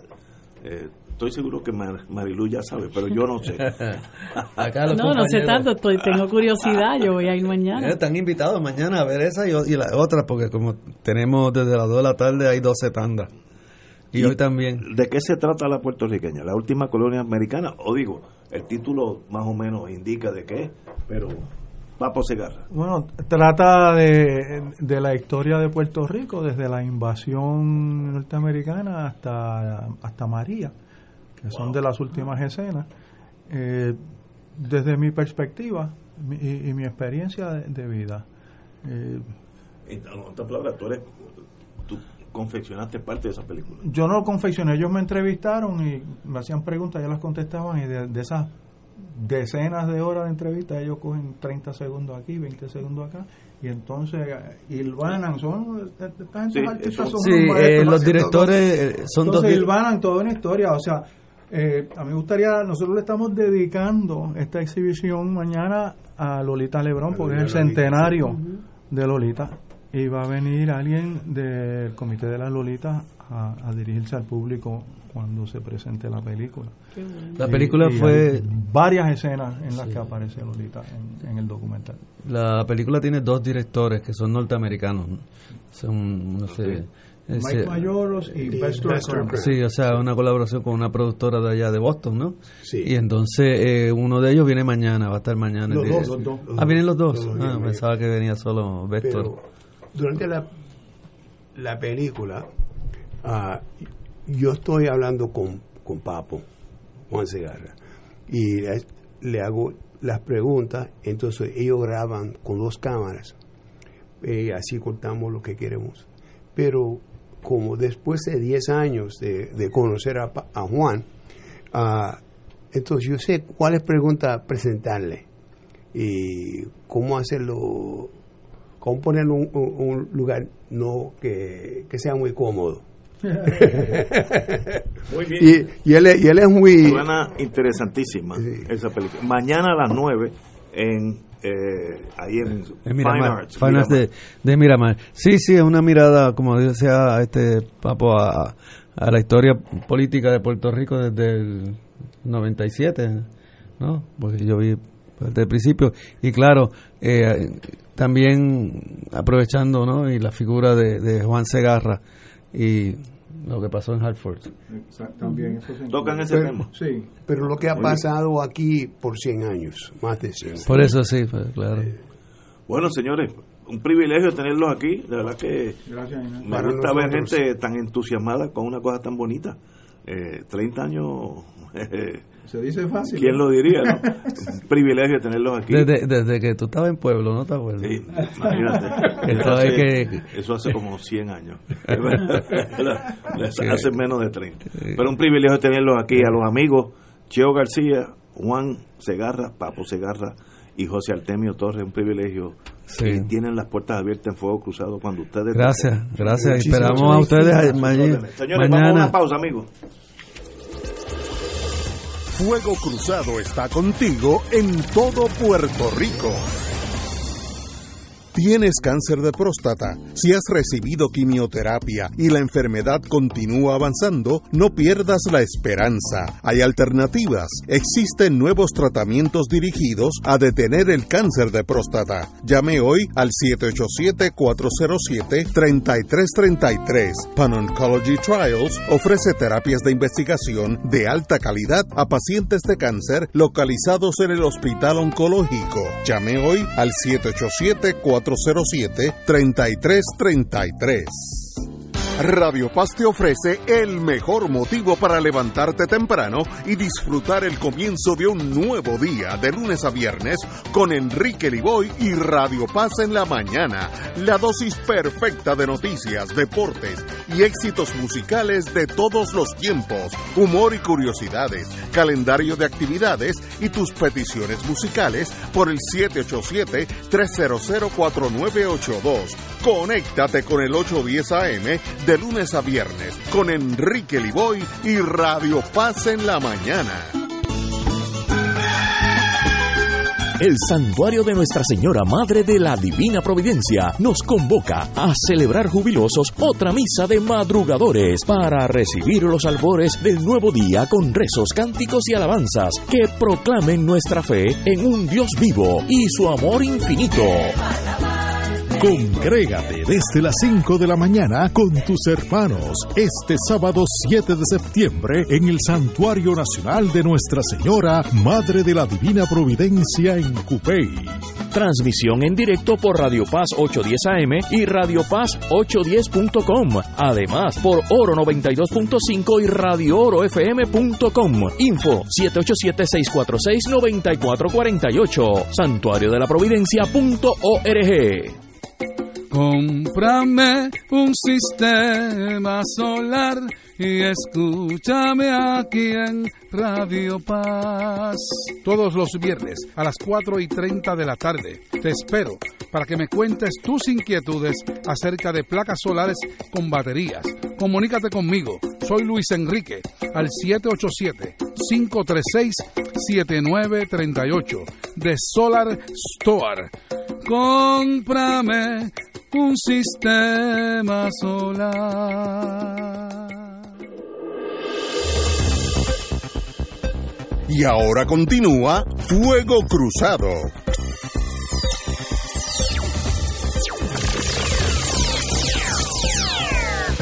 Bueno, amigos y amigas, antes que todo quiero despedirme de un gran amigo mío, William Alemañi.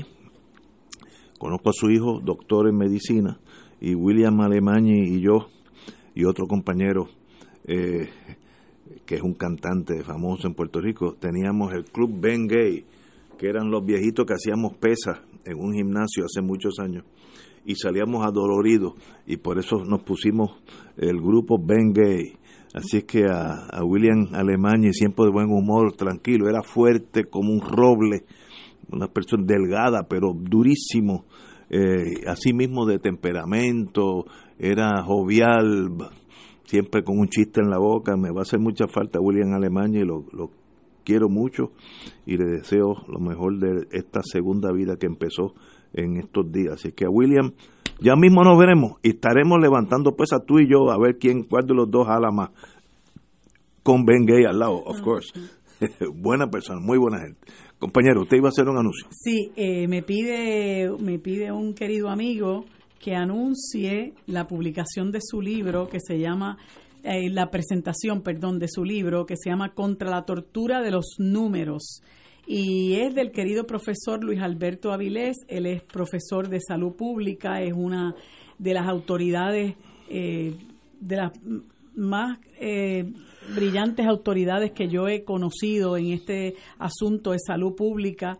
Eh, y este, este libro va a ser presentado por Lida Horta y el amigo Heriberto Martínez Otero, que es el presidente eh, creo que, que es en este momento el presidente de la Asociación de Economistas de Puerto Rico y un compañero muy conocido que, que eh, hace muchas presentaciones sobre la, el tema de economía, pues se va a estar presentando este libro el próximo sábado 7 de septiembre a las 7 de la noche en un lugar que se llama Pública, Espacio Cultural, en la avenida Ponce de León de Santurce, el número 1057 contra la tortura de los números del amigo profesor Luis Alberto Avilés. Esperamos estar allí y los invitamos a todos para que se den la vuelta esa noche. Muy bien, señores. Eh, imparables las bajas en la policía. Siguen los, nuestros policías saliendo de, del cuerpo, eh, números gigantes. La policía de Puerto Rico perdió 424 agentes entre enero y agosto de este año. en este año nada más llevan 424 agentes. no me sorprendería que terminen el año con cerca de mil. Eh, ¿A qué se debe esto? Pues mire, un montón de factores. Estoy seguro que el entrenamiento, el, el sueldo no es el mejor de los mejores. El trato a la policía, eso tiene que valer también. Ahí ya entró un nuevo eh, jugador en ese mundo, Elmer Román, que es el jefe de seguridad de Puerto Rico, que estoy seguro que tiene otra visión más diferente de cómo tratar a sus subalternos. Eh, también la pensión ha sido un bajón gigantesco bajo la nueva oficina de, control fiscal, pues se reestructuró el plan de pensiones de los policías sustancialmente para abajo. Eso choca con el hecho que muchos, eh, eh, muchos departamentos de policía en los Estados Unidos, como el mundo latino ha crecido tanto, muchos departamentos están buscando policías bilingües y en eso encajan perfectamente. Yo sé que en Texas ya he tropezado con dos de ellos.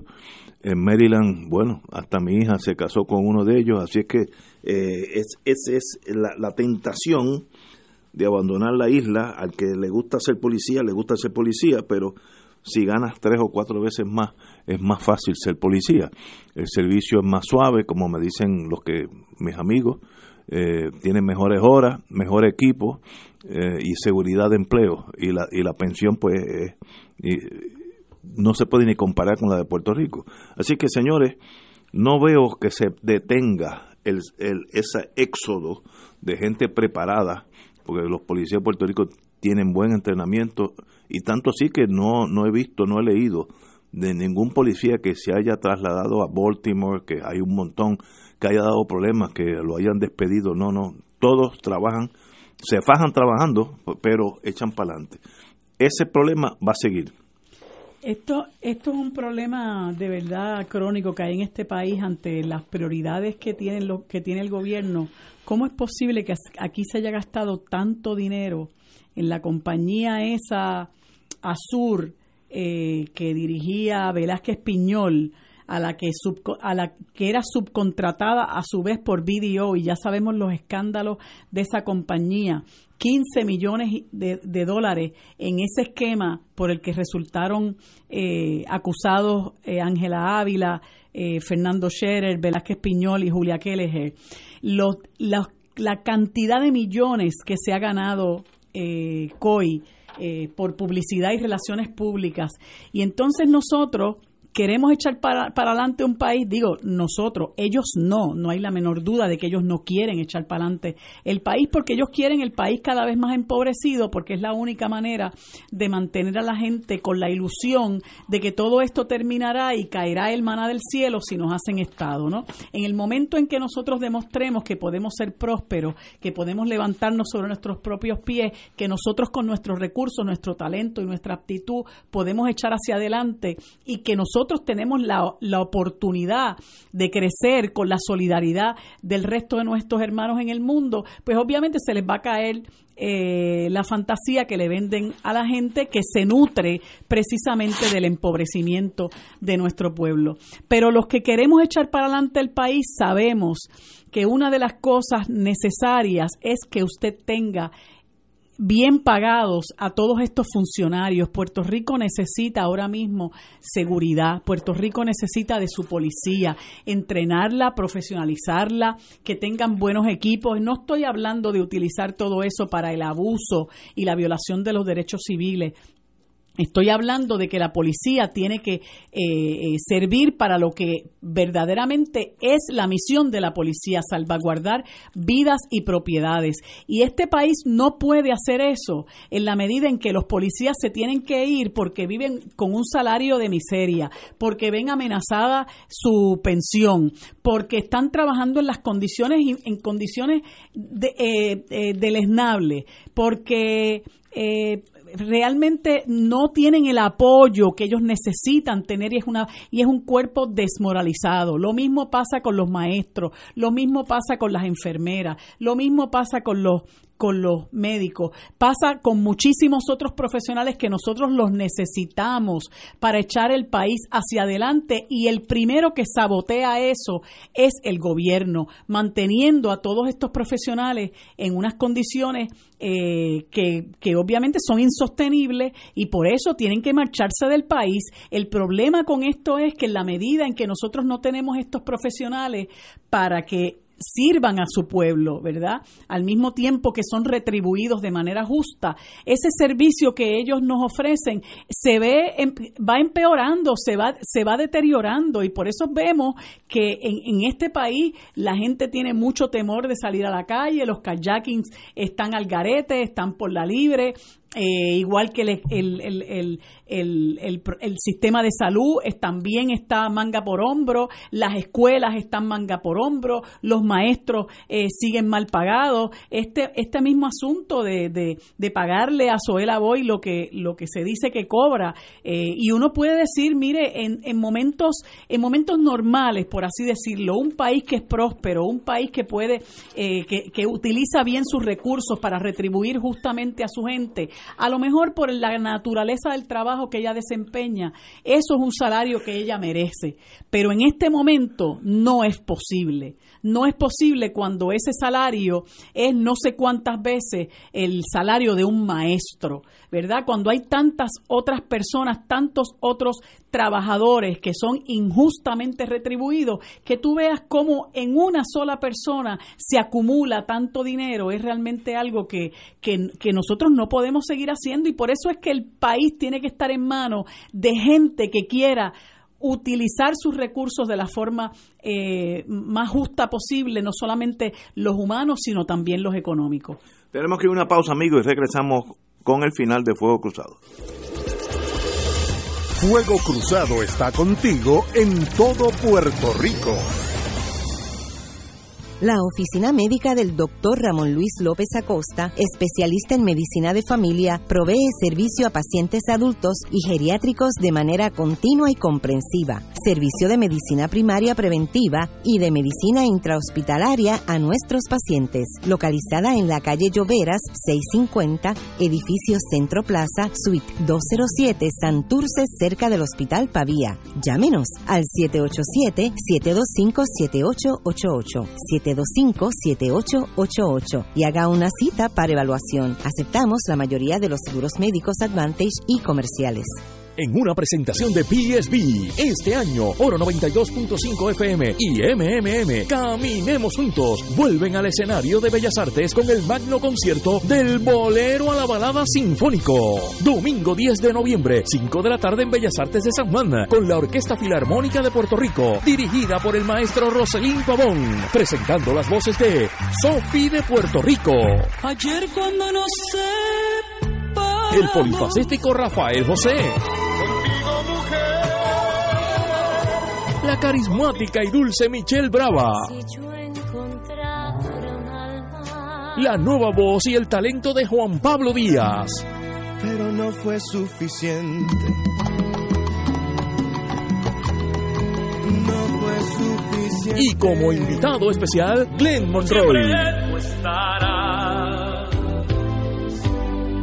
Del bolero a la balada sinfónico. Domingo 10 de noviembre, 5 de la tarde. Bellas Artes de San Juan. Compra tus boletos ya en Ticket Center 792-5000. Boletería de Bellas Artes 620-4444 y PSB 787-436-8773. Ustedes lo pidieron y Oro 92.5 FM y MMM los complace con el auspicio de Arroz Goya. Si quieres calidad, Arroz Goya te la da. Manteca de ubre la vaquita. El remedio de ayer, el alivio de siempre. Laboratorio Clínico Marbella en Vega Baja. Barrio Chino Asian Rican Cuisine en San Patricio Plaza. 787-781-6752. Cooperativa Seno Gandía. Solidez y futuro. Garaje Isla Verde. Encuentra tu Mercedes-Benz en Garaje Isla Verde. Mercedes-Benz. Lo mejor o nada. Tena. Comparta confiado una vida plena. Aceite Betis. Sabor Betis por encima de todo. Produce PSB. Te invita Oro 92.5 FM. Radio Paz 810 AM y Canal 13. Y ahora continúa Fuego Cruzado. Amigos, amigos, hay un artículo largo de dos páginas de Ricardo Cortés Chico, periodista del Nuevo Día, sobre las nuevas preferencias migratorias. Y es interesante ver cómo los puertorriqueños emigran de Puerto Rico, cambian sus rutas. Eh, en- estamos hablando de 2017 nada más. Se fueron 28.500 a Florida, que ese es, pero por mucho, el lugar de preferencia de los puertorriqueños. Eh, Texas, 5.100. New York, 5.009. Me imagino que New York se le hace más fácil porque uno tiene parientes, el tío, el abuelo, y entonces pues emigrar es mucho más fácil. Pero ahí Pe- Pensilvania, ese tampoco era tan conocido hace unos años, ahora tiene 7.000 emigrantes. Massachusetts también eh, me sorprende, tiene 6.700. New Jersey, 4.000. Y Connecticut, donde hay una colonia, había una colonia muy grande en Hartford, 3.700. Así que están, el estado que más en el momento sale en escena es Texas y Pensilvania, donde tienen pues un- una emigración que antes no ocurría.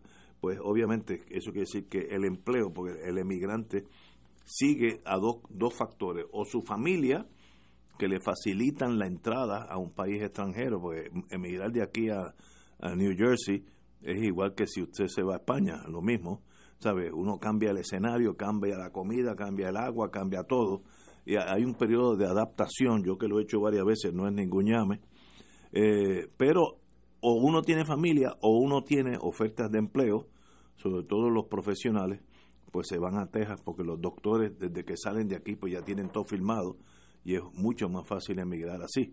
Eh, California no está en escenario, me sorprende. Yo pensaría que California con la economía que tiene jala mucho, pero me da la impresión que todavía estamos está un poquito lejos para nosotros.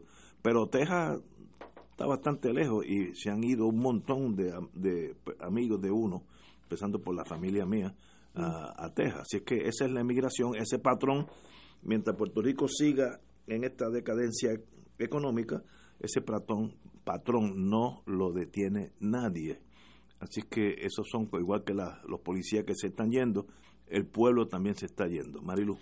Yo estaba pensando ayer, fíjate, qué, qué casualidad con esa no- noticia que tú traes. ¿Cuántos eh, países en el mundo tienen más de sus nacionales fuera de su territorio que adentro? Y yo pienso que solamente los países en guerra o en unos o Sí, unos países. ¿verdad? Con, con viviendo en una debacle civiles. este, Pero extraordinaria. Nosotros que no. estamos en guerra, tenemos más de nuestros nacionales viviendo fuera que adentro, Eh, como si aquí hubiera una, una guerra, ¿no?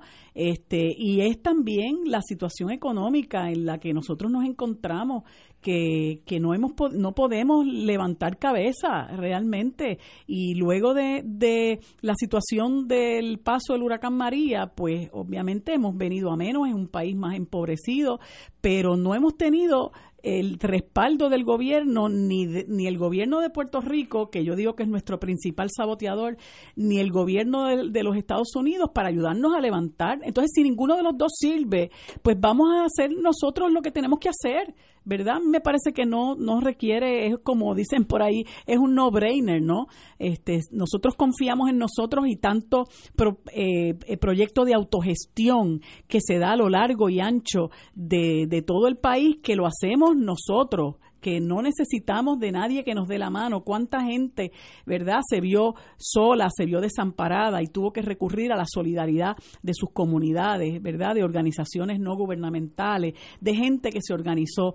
eh, y, y- yo creo que eso tenemos que que irlo mirando, ¿verdad? Que eso sea una de las lecciones que hemos recibido de este golpe tan duro que hemos vivido con el huracán María y cómo nos eso nos ha demostrado que el ser colonia de los Estados Unidos, territorio como usted lo quiera llamar, no nos sirvió de nada porque nos abandonaron a nuestra suerte. Y encima de eso hemos tenido eh, que soportar las humillaciones del presidente de los Estados Unidos que nos, nos eh, eh, lanza la cara cada vez que puede que nosotros somos unos corruptos, que nosotros lo que hacemos es pedirle dinero, que nos tiene que seguir mandando chavos, que qué cuestión está tan terrible que ahora viene ot- otro huracán. Y ahora, bueno, pues este, hay uno que se está acercando, aunque ha bajado en intensidad, pero, pero hemos tenido que soportar desprecio, un desprecio injustificado, un desprecio inmerecido.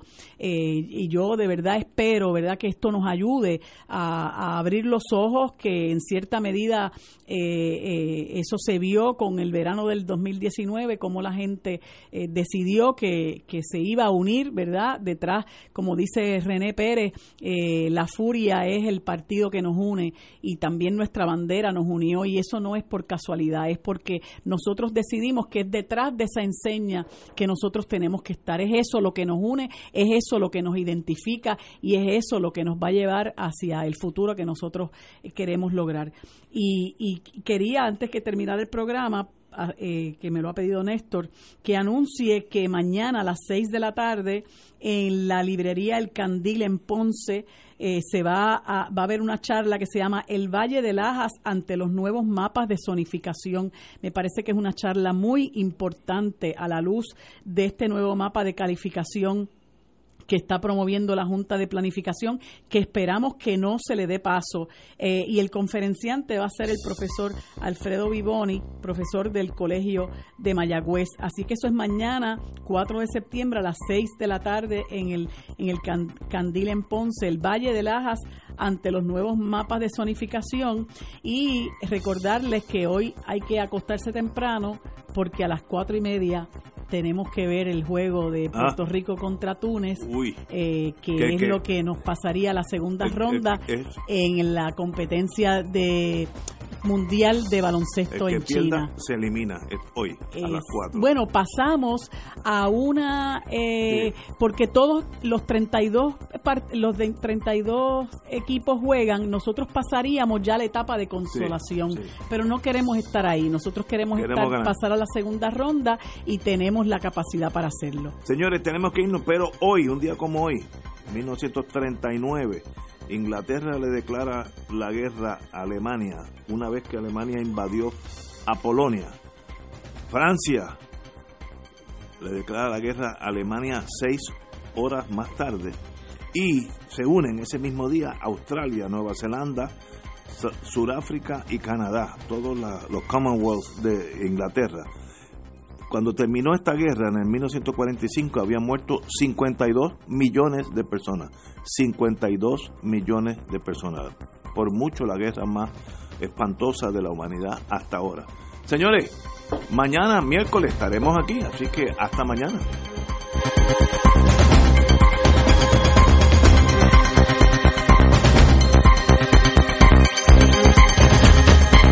Esta emisora y sus anunciantes no se solidarizan necesariamente con las expresiones vertidas en el programa que acaban de escuchar.